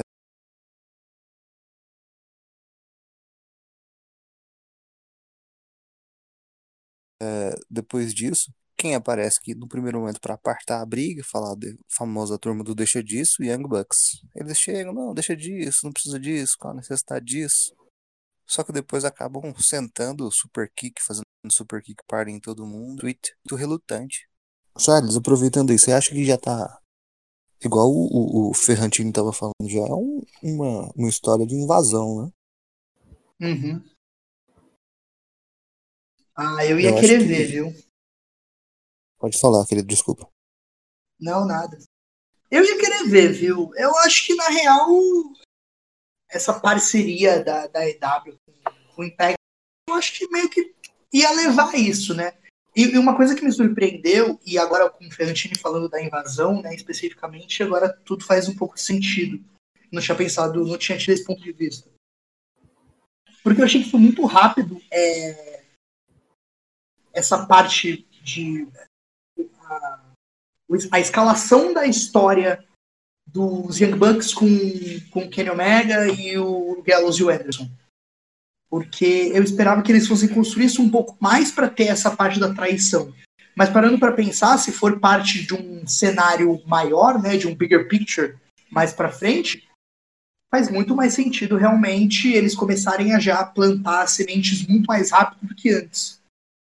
É, mas eu acho que eu acho que né, essa parceria da, da EW com Impact, eu acho que vai levar a uma storyline de invasão, ou que não seja de invasão, que seja pelo menos um IW vs Impact, que tenha pelo menos aí ou um especial da TNA, ou um pay-per-view do Impact, que, um pay-per-view da IW, aliás, perdão, que acabe meio que levando para esse lado. Eu tenho para mim que o que o Kenny Omega vai ganhar o cinturão do Rich Swan. Isso eu acho. Até para levar ainda mais a questão de que o Kenny Omega pinou o Rich Swan no Hard to Kill e etc. É, eu vou querer ver isso, porque a gente estava aí falando também de, da, das lutas, das Dream Matches femininas que a gente gostaria de ver na EW e, e, e ainda assim também eu ia gostar de ver muitas, muitos lutadores bons na TNA que eu ia gostar de ver com a, com a EW também. Então eu acho que aí abre mais possibilidades ainda. O que eu acho. O que e... eu acho desculpa te cortar, Charles. Você Pode falando dessa, dessa, transição aí entre TNA e Impact Wrestling é muito bom para as duas empresas. O Impact Wrestling precisa, se ele quer voltar aos seus melhores tempos, ele precisa de um campeão relevante como o Kenny Omega. Alguém que o pessoal vai olhar e falar: tá, tudo bem, o campeão do Impact Wrestling é o melhor wrestler do mundo. E as pessoas vão olhar. E a AEW precisa aprender televisão com o Impact Wrestling em alguns aspectos. Não que o que o Impact Wrestling faça seja melhor do que o que a AEW faça em questão de produto. Mas até falando quando, de divisão feminina, até falando de produção de TV e tudo mais, experiência no mercado de wrestling. O Tony Khan não tem experiência no mercado de wrestling. Então, é, é benéfico para os dois lados. Então, você colocar o Ken Omega como campeão do Impact Wrestling seria a certificação de que essa essa parceria vai durar um tempo e seria benéfico para as duas empresas. Mas isso Exato. pode muito bem acontecer durante uma field de invasão. Sim, eu acho que field de invasão, assim, tinha acabado de falar, tá rolando, né? A gente não sabe até que ponto ela vai, vai entrar, né? Que, quais entranhas, né, vão ser prometidas. A gente espera muito que seja um intercâmbio profundo, né? De, de, de divisão feminina, por exemplo, até duplas. Seria algo muito benéfico para as duas empresas. Mas, assim, as histórias que vão se costurar para justificar essa parceria, aí, meu amigo, só Deus sabe. Deus sabe até onde isso vai. É, eu acho Total. que se a gente parasse para Good Brothers agora, acho que seria algo para Good Brothers e Young Bucks, talvez, disputando os cinturões duplamente. Pode ser um bom eu... começo. Mas eu, eu real imagino um determinado momento que o Don Callis vire e fale: Kenny, você foi usado. O Kenny Omega fala: então eu vou te pegar agora. E aí sai um ônibus com o roster do Impact Wrestling inteiro surrando quem tiver no ringue da idade. Ai, papai. Um é, ônibus. Muito bom. Ia sair aquele, aquele caminhão da, da EW só com o lutador da TNA. Sim. Não, Interessante.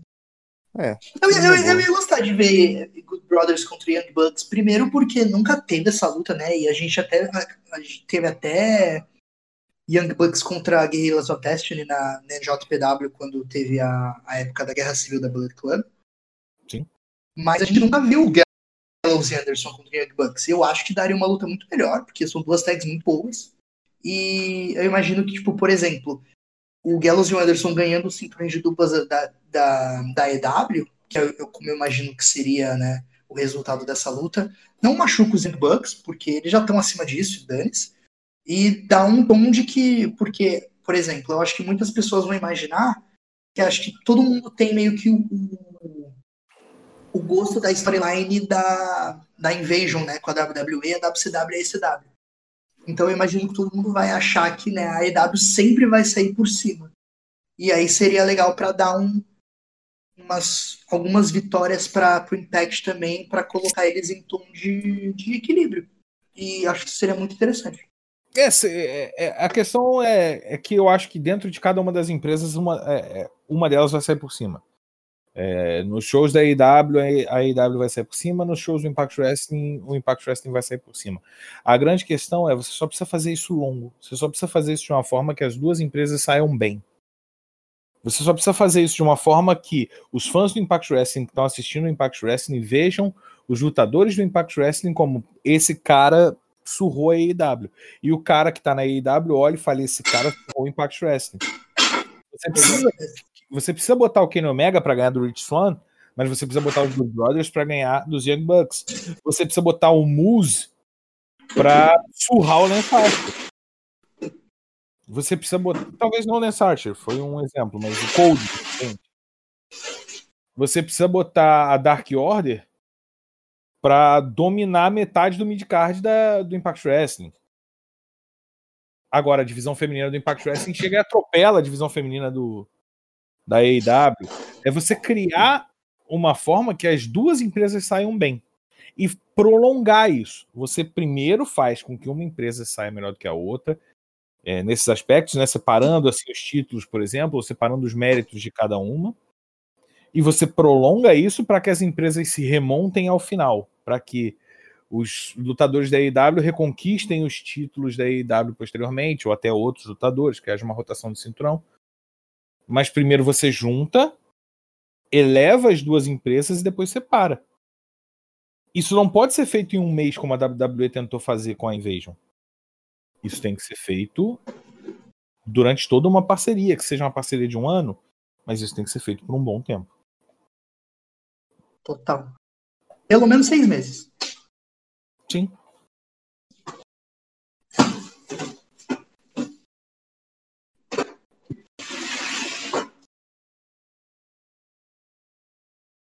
É, galera.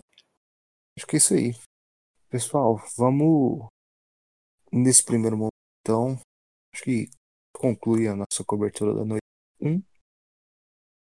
Fica ligado que em breve a gente faz a noite 2 da IW e a gente conclui assunto maravilhoso.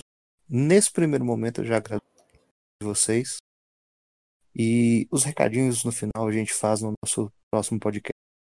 Pessoal, muitíssimo obrigado e acompanhem a gente. Valeu, tamo junto. Wrestling Maníacos Podcast. Há mais de 10 anos sendo maníacos por wrestling. Acesse wrestlingmaníacos.com e confira.